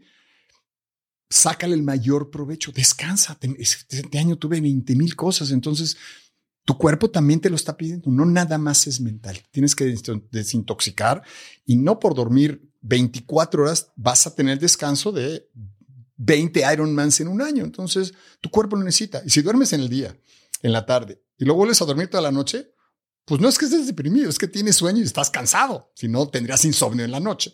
Entonces, pues es, es embrace it, es transmitir, sí, tenemos días malos y yo creo que, digo, lo hemos oído mucho, no es cuántas veces te caes, sino que no te quedes ahí, que te vuelves a levantar y busques un moto, que ahorita todavía no lo encuentro, ¿eh?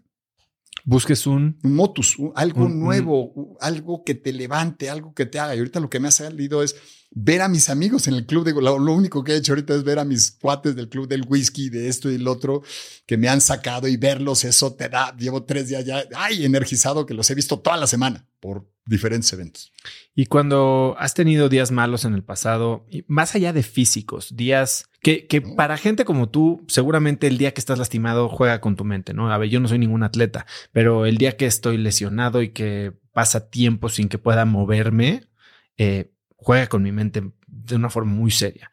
Eh, para ti, ¿cómo sales de estos días malos? Yo creo que no, no, hay una fórmula. Es. Eh, eh, yo tengo una frase que es: cambia el, el, tengo por quiero. Y todos los días, si tú dices, híjoles, es que tengo que entrenar, y si te lo piensas, pues no, tú no tienes. Yo, yo, puedo no volver a ser un Ironman en mi vida y tampoco pasa nada. Entonces no tengo que entrenar. Tengo que ir no, tampoco tengo. Oye, tengo que ir a trabajar. No, no tienes que ir. Te van a correr, pero no tienes que ir a trabajar. Entonces, ¿qué quieres? Y es una decisión de que no te controle el mundo a ti o la circunstancia o tu trabajo o el dinero.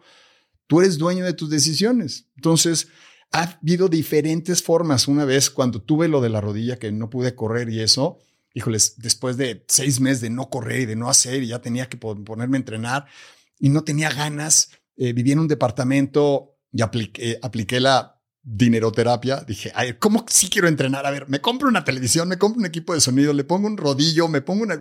Y quería, lo que quería era ver tele. Entonces, ¿cómo si con un equipo padre, con una televisión, digo, no sé, era chiquita, pero bueno, para mí era inmensa en el rodillo y solo veía series. ¿Qué serie? Entonces ya tenía un moto para, no para entrenar, para ver tele, sentado en la bicicleta y desde entonces yo tengo un vicio, que era ver tele. Entonces no tengo tele en ningún lugar y no voy a hacer ejercicio en ningún lugar que no sea o en la corredora o en la bici. Y ese sigue siendo todavía una de mis reglas, porque si prendo la tele no, no la sé apagar. Tengo, ese sí es vicio. Entonces, de diferentes formas. Y si no buscar un reto, llevo 20 años buscando un reto mayor y un reto mayor y un reto mayor. Y claro, eso te va hasta que lo termines, pues este, te va a traer activo. Pero de diferentes formas. O sea, no hay una regla. ¿Cómo fijas estos retos? Porque entiendo que para mucha gente de repente es eh, a veces hasta contraproducente fijar retos tan grandes que parecen imposibles desde el día uno. Bueno, siempre me encanta el stretch goal. O sea, sí. Te voy a decir algo que está, suena medio ridículo, pero estoy en mi zona de confort. Si a mí yo me pongo de reto jugar fútbol, otra tengo dos patas izquierdas y soy bastante bueno por como he sido en el Ironman. Entonces no me estoy poniendo retos. Digo, me, salgo cierta forma de mi zona de confort y retos, pero no me estoy poniendo ningún reto imposible. Y ahora quiero estar en aguas abiertas, pero soy buen nadador. No, no me estoy poniendo para gente. Cada quien tiene que ver en qué se divierte y para qué es bueno. Y cuando sí piensas en salir, aunque sea un poquito en una zona de confort y es un reto relativamente amenazador, ¿Cuál es tu proceso para atacar este reto? Porque te he oído decir, ¿no? Si, si yo hoy trato de correr un maratón así de cero, probablemente lo voy a hacer muy mal. Pero eh, hay una manera de ir, pues, digamos, aclimatándote. Buscar la mejor forma de hacerlo, acercarte a los que ya lo vivieron, ya saben. Por ejemplo, ahorita mi reto no es nadar, sino es nadar en agua fría. Entonces, claro, ahorita me voy a meter, ¿cómo se llama? Método Hoffman. Ajá, Wim Hof. El Wim Hof, es, por supuesto. Odio, o sea, a mí me pones a nadar ya, no de 22 kilómetros, las dos bahías de Acapulco, pero no me baño con agua fría ni en defensa propia. Entonces, híjoles, sé que lo que tengo para poder nadar el Canal de la Mancha, dar la vuelta a Nueva York nadando y esos, esos retos, eh, claro, nadar 10 horas no es fácil pero mi reto es poderme meter en el agua fría que no quiero, pero ni la regadera. Entonces, es empezar por eso. Claro. ¿Por dónde empiezo? A ver, quiero, sí, ¿cuánto queremos lo que queremos? ¿Vale la pena sacrificarte? ¿Vale la pena poner, vale, vale la pena engordar 10, 12, 15 kilos? ¿Vale la pena? Bueno, sí, ok, entonces hazlos, la, la metodología. Y eso para tener más... Eh... Más aislamiento, sí.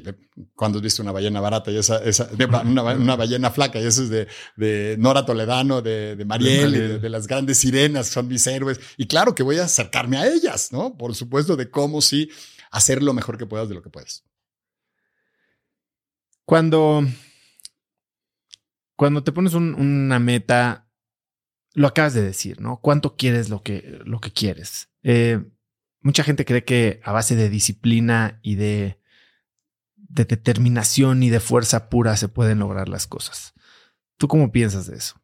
Yo creo que es un ingrediente muy importante, la determinación, la disciplina, eh, pero el querer y que te esté dando la satisfacción, digo, lo hemos oído muchas veces, eh, si no te si no te diviertes, si no disfrutas subiendo la montaña, pues igual y menos es que llegues a la montaña. Tienes que disfrutar el camino. Entonces, sí, que te dé satisfacción, tener disciplina, eh, eh, tener tal vez un, ¿cómo se llama? Una meta más allá de solo hacer eso, es el, por qué lo estoy haciendo, es, algo tan importante de lo haces por ego, lo haces por demostrar, lo haces por el guiar a una persona ciega, híjoles, pues no, no está fácil, pero lo que te da es, es, ¿cómo se llama? Es algo mucho mayor de lo que está. También tratas de ser que no sea para ti, sino que sea algo que pueda demostrarle a alguien, el gordito que no hacía nada, que no hacía ejercicio, pues hoy hace 200 Ironman. Entonces,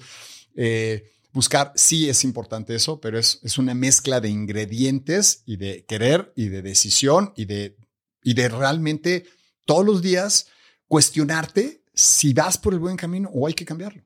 Tú has eh, llevado esta, este, vamos a llamarle un hobby de ser atleta a un punto en el que tiene impacto. Hiciste, empezaste en la pandemia, ¿no? Con Iron Help y lo acabas de volver a hacer.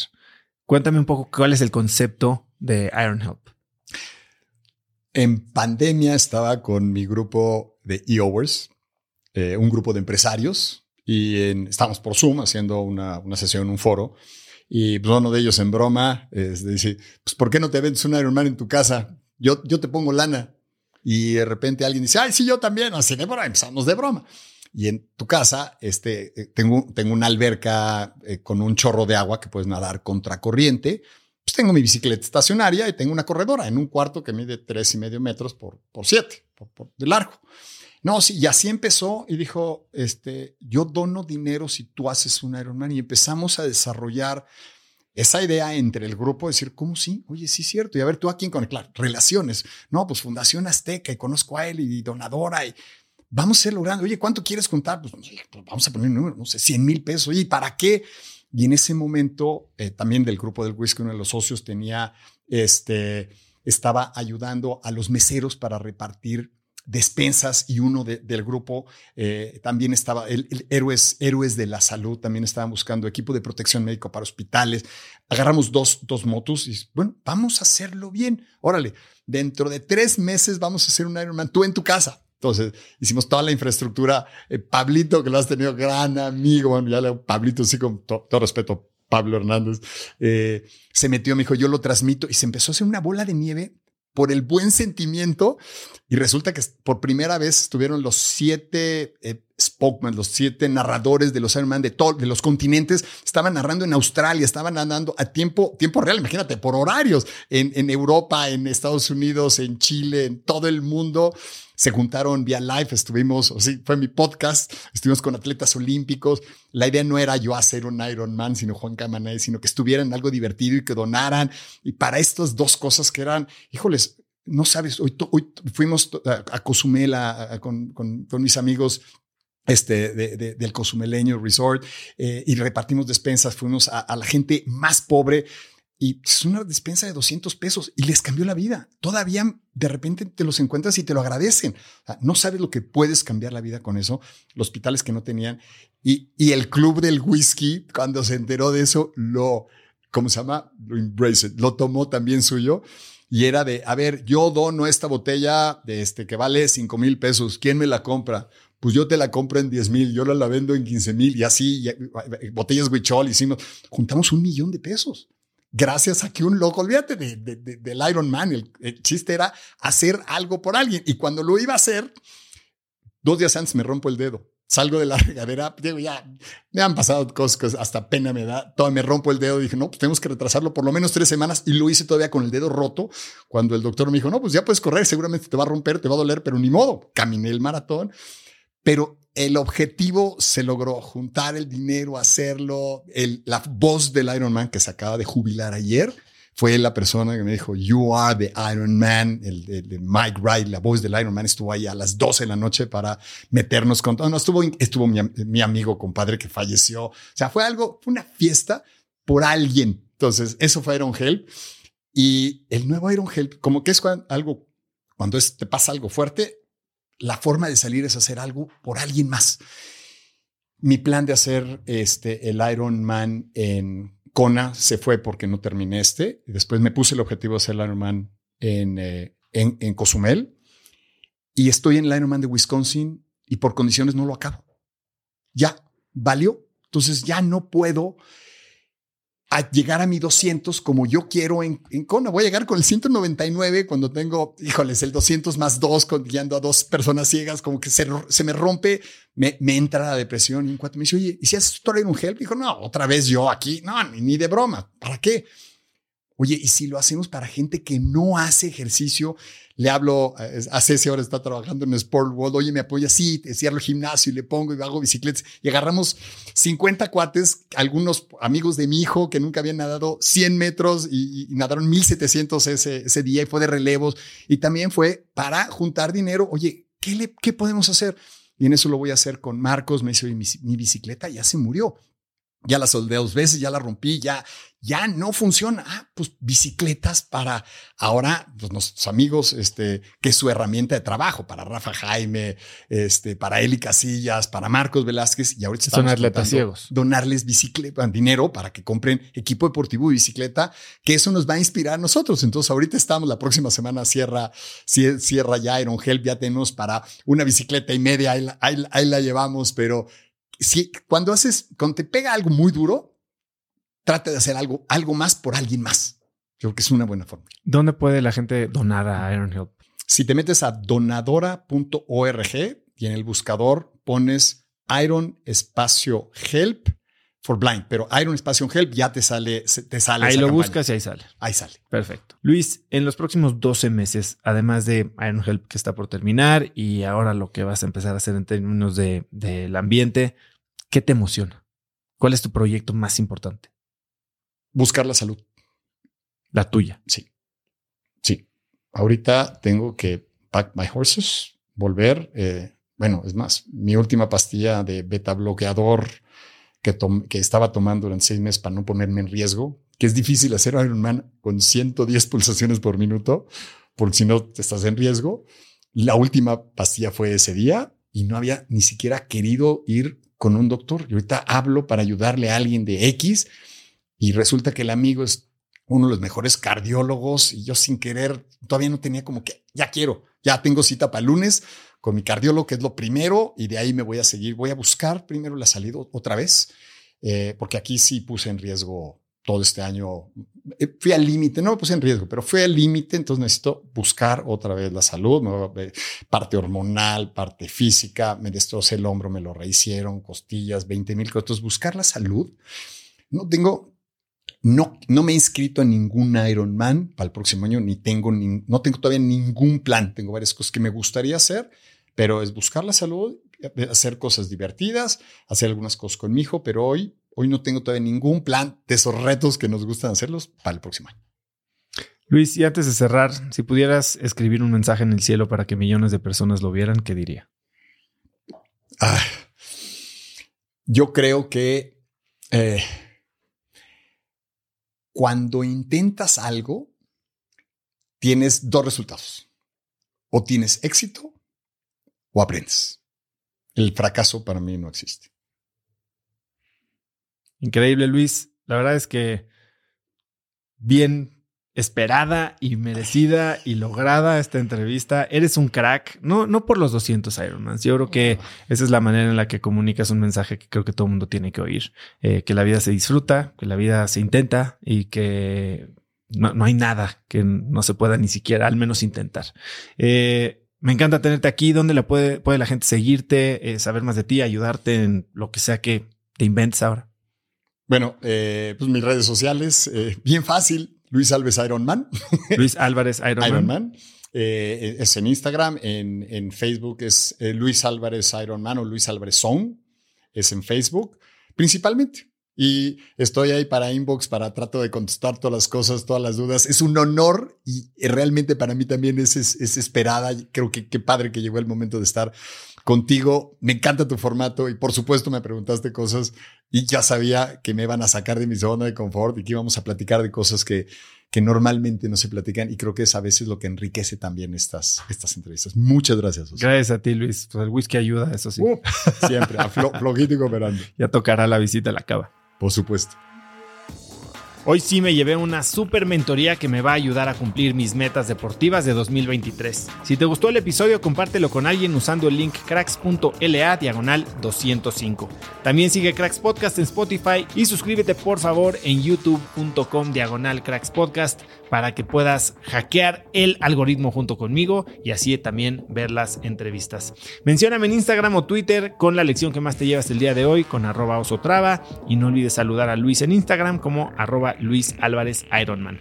Puedes encontrar links a todo lo que mencionamos Luis y yo el día de hoy, que son muchas cosas, en las notas del episodio en cracks.la diagonal 205 y antes de irte no olvides que mi libro Haz lo que importa está disponible en todas las librerías de México, en Amazon México y en Busca Libre en Colombia.